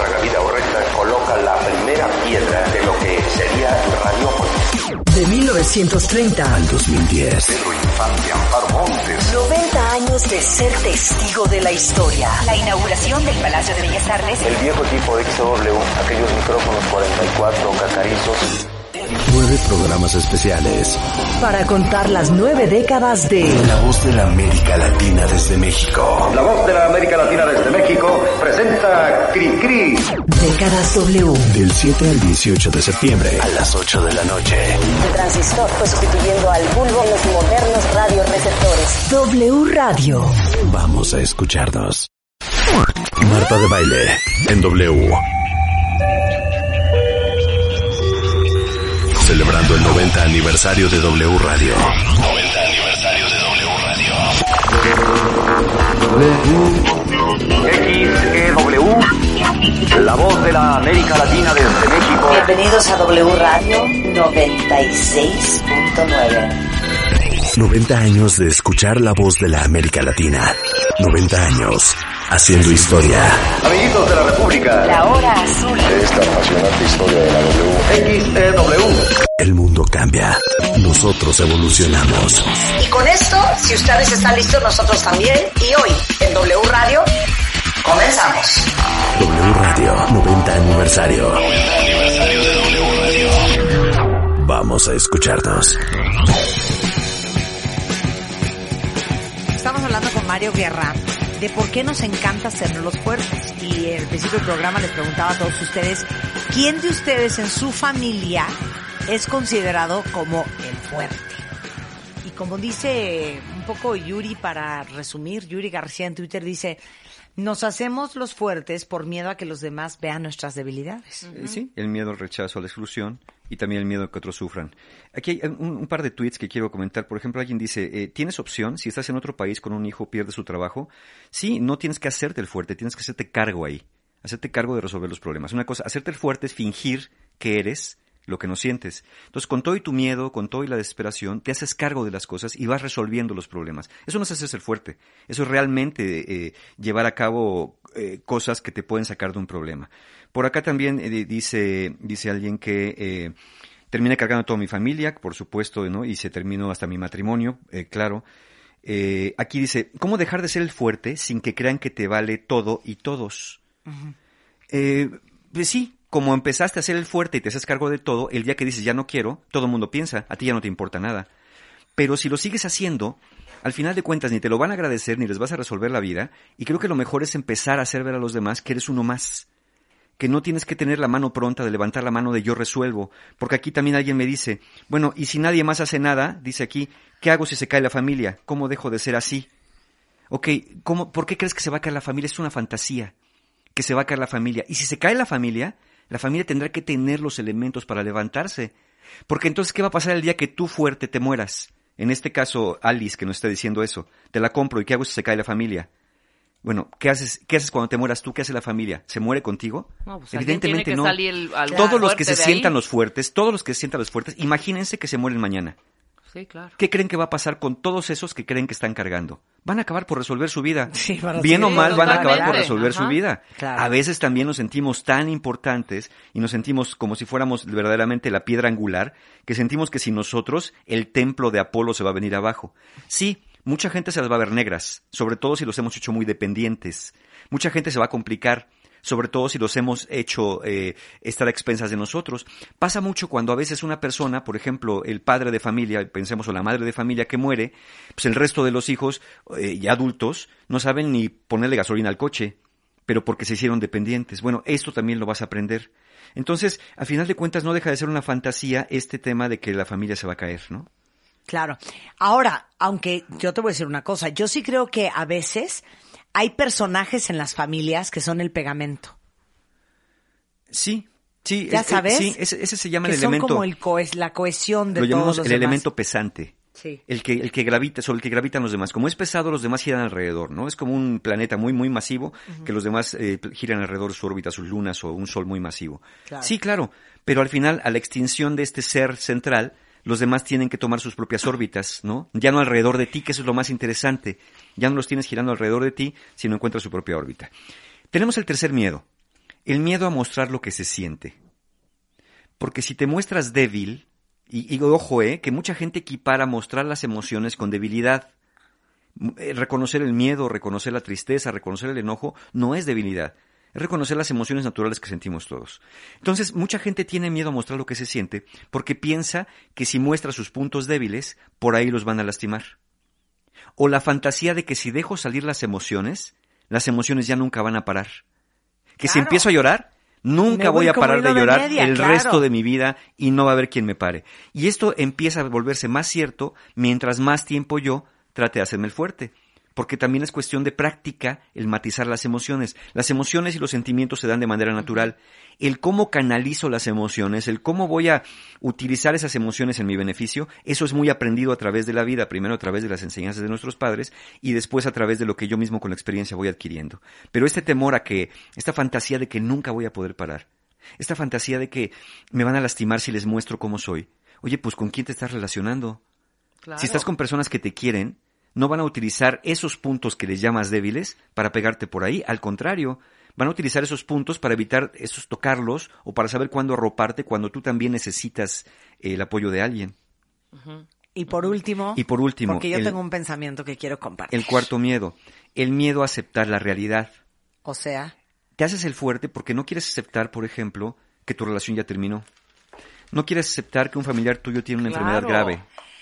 No quieres aceptarlo. Y entonces vives bajo el no pasa nada, ¿no? Me niego a aceptar la realidad. Es como cuando no vas al doctor porque dices, mira, este, no voy porque seguro no es nada. ¿no? Sí, exacto, y además, exacto. si voy, no sea que me diga que tengo algo que realmente no tengo, ¿no? Como si el doctor tuviera el poder de producirte una enfermedad con solo verte, con solo diagnosticarte.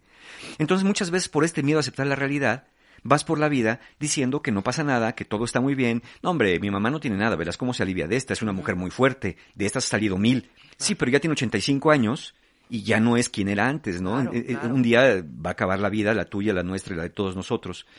Entonces, estos miedos, miedo al rechazo, a la exclusión, miedo a que otros sufran por sentirte responsable, miedo a mostrar lo que sientes para que no te lastimen y miedo a aceptar la realidad para no ser lastimado tú, serían los cuatro grandes miedos que nos llevan a hacernos, a fingir, a crear estos personajes como el que representó Marta de Misión Imposible, estos personajes que van tratando de resolver la vida de los demás. Ahora, lo que pasa es que ser el fuerte también tiene sus beneficios cañones, Sí, claro. ¿no? Claro. A ver, Porque ¿cuál? te- pues, Uno. tienes mucho control.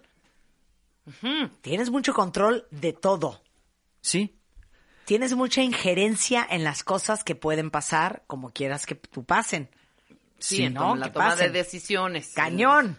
Sí. siempre sí, que los demás no acabaran por recargarse en uno. Pero luego, claro. Porque, porque tú Pero empiezas... es el precio que uno paga. Ah, sí, bueno, claro. ¿Me entiendes? Es como decía uno de mis maestros, tú pregúntate si tienes para pagar a la salida y si tienes para pagar a la salida, consume lo que quieras, ¿no? Es un poco cierto. Si nosotros queremos tener el control familiar, el precio que vamos Claro. a pagar es esa responsabilidad autoasumida que los demás van a tomar como nuestra y luego nos van a reprochar el día que no queremos o no podemos hacer algo. Claro. Tú, tú siempre resuelves. Tú no nos puedes decir que no. No puedes decir que tú no organizas. No puedes decir que no vienes. No puedes decir que no te haces cargo. Porque todos esperamos que lo hagas. Claro. Hasta que lo empieces a dejar de hacer, es cuando realmente los demás empezamos a mirarnos y decir, creo que tenemos que hacer algo nosotros en eso. Y ahí les va otra variable muy cañona que acaba de escribir una cuenta viente que dice que este año se murió su mamá. Y la mamá le heredó a ella y ella también, ahora sí que se impuso el papel de ser la más fuerte. Ajá. Que eso de repente pasa cuando se muere tu papá, cuando se muere tu mamá, Sí. que alguien de los hermanos tome ese rol. Sí, y lo toma porque o los demás lo voltean a ver como el líder natural de reemplazo, o porque esa persona, como el hijo mayor muchas veces, no siempre, se siente como el responsable de cuidar a la madre ausente o al padre envejeciente o a los hermanos que considera, eso también es bien importante decirlo, ¿eh? Cuando a veces te haces el fuerte, ¿qué estás considerando implícitamente? Que los demás son brutos, que no se pueden hacer cargo de sí mismos Es que en veces sí, ¿eh? que no, tie- que no tienen la capacidad de resolver sus propios problemas y por eso tú, tú tienes que hacerte cargo de eso, porque los demás no pueden. Entonces, de alguna forma sí los estás poniendo en una condición de inferioridad y tú una artificial de superioridad. Ahora, ¿funciona hacerse el fuerte? Esa es la pregunta. Eh, de alguna manera sí, que es como un mecanismo Claro, de defensa, sí, sí, claro pero tiene beneficios temporales. Funciona cuando lo haces por un periodo muy corto de tiempo. Ok. Hacerte el fuerte y decir no me dolió o decir yo puedo resolver, te da tiempo de alguna forma de pensar en soluciones. A ver, espérame tantito, yo lo resuelvo, tú aguántame y verás cómo te propongo una solución. Te lleva como esta parte de introspección.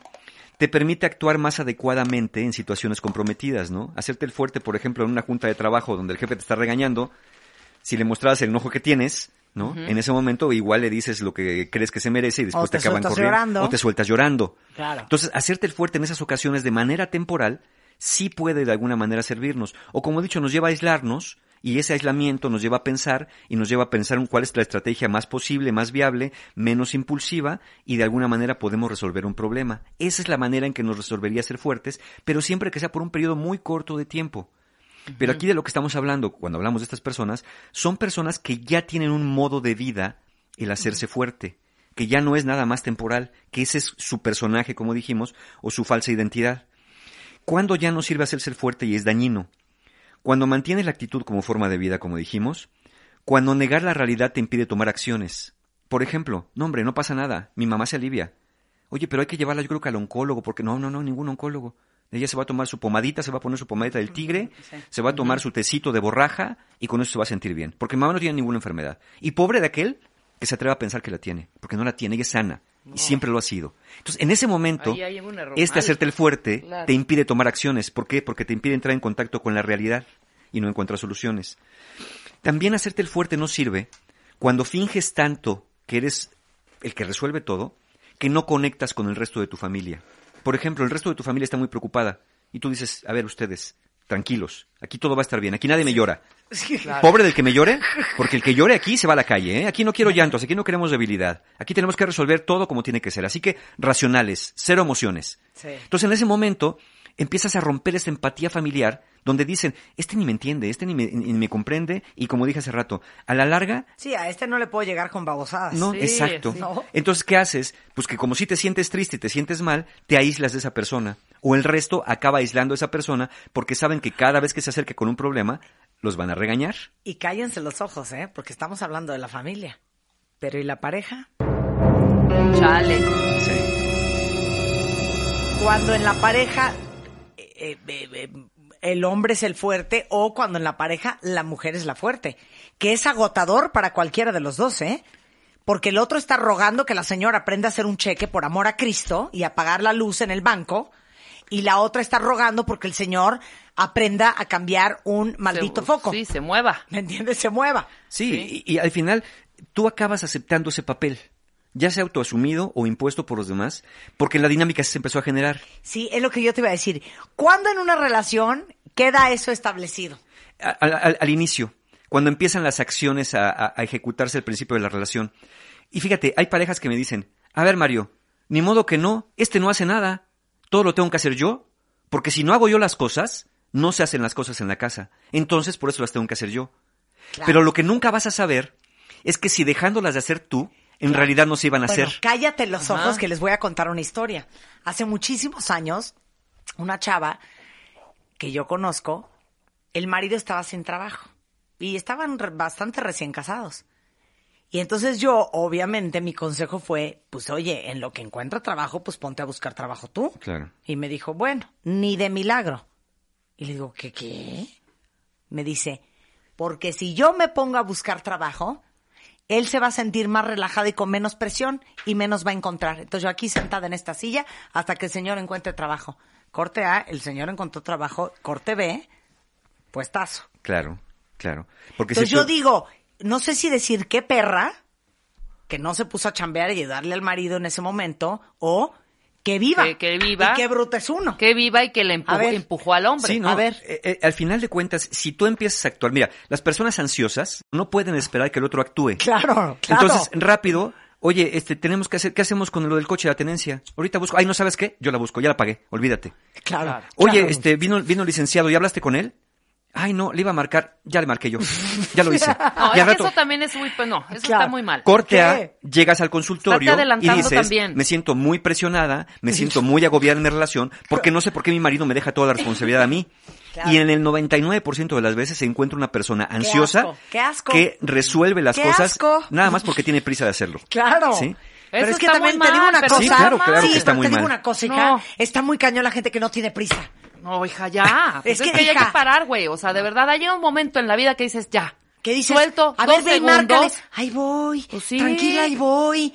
No, pues Sí. ve y márcale. Shh, tranquila. Ahorita ni tranquila, nos están, es la hora de la comida, hombre. Ay, no, no, no. Hicimos por ahí un programa este año eh, eh, Ay, que, no, que tenía que ver si tú eres la persona que iba jalando tu relación. Qué Hablamos de esto, es ¿no? que me No, pero De de los sí hay que que dar un, que van no, hay que dar un margen a que la otra persona Pero lo a ver, haga. Espérate, tú porque eres No. insoportable, No, hija. no, porque sí hay que darle Porque tiempo tú sí al que- desde, tranquila. No, al contrario, hija, no, no es cierto. Lo es- Cero, no, no, no, cero. Yo- ahorita resuelvan ¿Tú eres ansiosito y deprisa? Yo soy ansiosito, sí. Dame las manos. Eso, venga. Me anda. Sí, pero hay cosas que dices, ya, espérate. Dos segundos. Güey, la gente no va a estar a tu disposición a la hora que tú le marques para contestarte y luego ni te contestan. ¿Cómo se le quita el ansiosito a uno? No, pues ese ya es otro, ese es otro tema. Ya, ese Sí, es ese otro es otro- programa. Ese es otro tema, es otro programa, ¿no? Métanse un ribotril. no, no hagan eso. Este, bueno, si ya está muy ansiosos, vayan a un psiquiatra. Pero al final de cuentas, bueno, ustedes también un aprendizaje cómo aprender a manejar las presiones de la vida para que no se canalicen en, en conductas ansiosas y sí en conductas más efectivas. Parte también de saber resolver el problema implica el saber esperar. Darle a la gente el chance de que trabaje. la respuesta eh, externa, sobre todo porque estamos en un sistema. Ahora, si como Marta y Para como que yo acaben de trabajar ya con el niño ahogado. y como Eh. muchos de ustedes no pueden esperar, entonces háganse cargo de ciertas cosas, pero luego no se quejen. Exacto. Exacto, no le se reprochen a los demás su ineptitud. Todo lo tengo o que su hacer yo. lentitud. Olvídense de esa frase no, ya. No, no, no. háganlo, exacto, háganlo, pero no saquen esa Háganlo frase. en un estoico silencio Y después cuando andemos todos con un bypass, cuando andemos todos enchochados porque nos brinquen no solamente el ojo, sino hasta la pierna, pues ya nos veremos en algún psiquiátrico por ahí todos internados. Como Creo que dijiste alguna vez que fue una joya de frase. El que no va a hacer nada al respecto pierde derecho a quejarse. es correcto. Exacto. Es correcto. Está bien. El que, se, el que se queja y Entonces, hace ¿cuál nada, frase ya no podemos decir? quejarse. La- ay, se me acaba de olvidar, te digo que... ¿Cuál frase era la que ya ¿cuál no vamos a que no poder vamos a decir? Este... Todo lo tengo que Ah, todo, lo hacer tengo yo. que hacer yo. Todo lo tengo que hacer yo. O sea, Dios. Exactamente. Cuando yo digo, ay, todo lo tengo que hacer yo, pues sí. Pues si te adelantas a las cosas y no das chance a que pase el, el- que- tal cual como es la vida y que fluya. Es odioso que a la gente ansiosa nos digan, tranquila, Sí. tranquila, calmada. Sí, no hay eso- nada que enchile de más. ¿eh? O ahí voy. Ahí voy. Ahí voy, tranquila. No, así no. Pero sí, es que tú te pasas de, de ansiosa y de, y de extremista en esos casos. Por Bueno, ejemplo, a Marta bien, se le dice, Marcos si ahorita Olvera. lo hago, no lo has hecho. Ahí, Ahí voy. voy. Sí, sí. Pero güey, ya- espérate. Sí, eso dice. Rebeca, eso dice Rebeca. Ahí voy. Espérate. Espérate, ahí está, ya.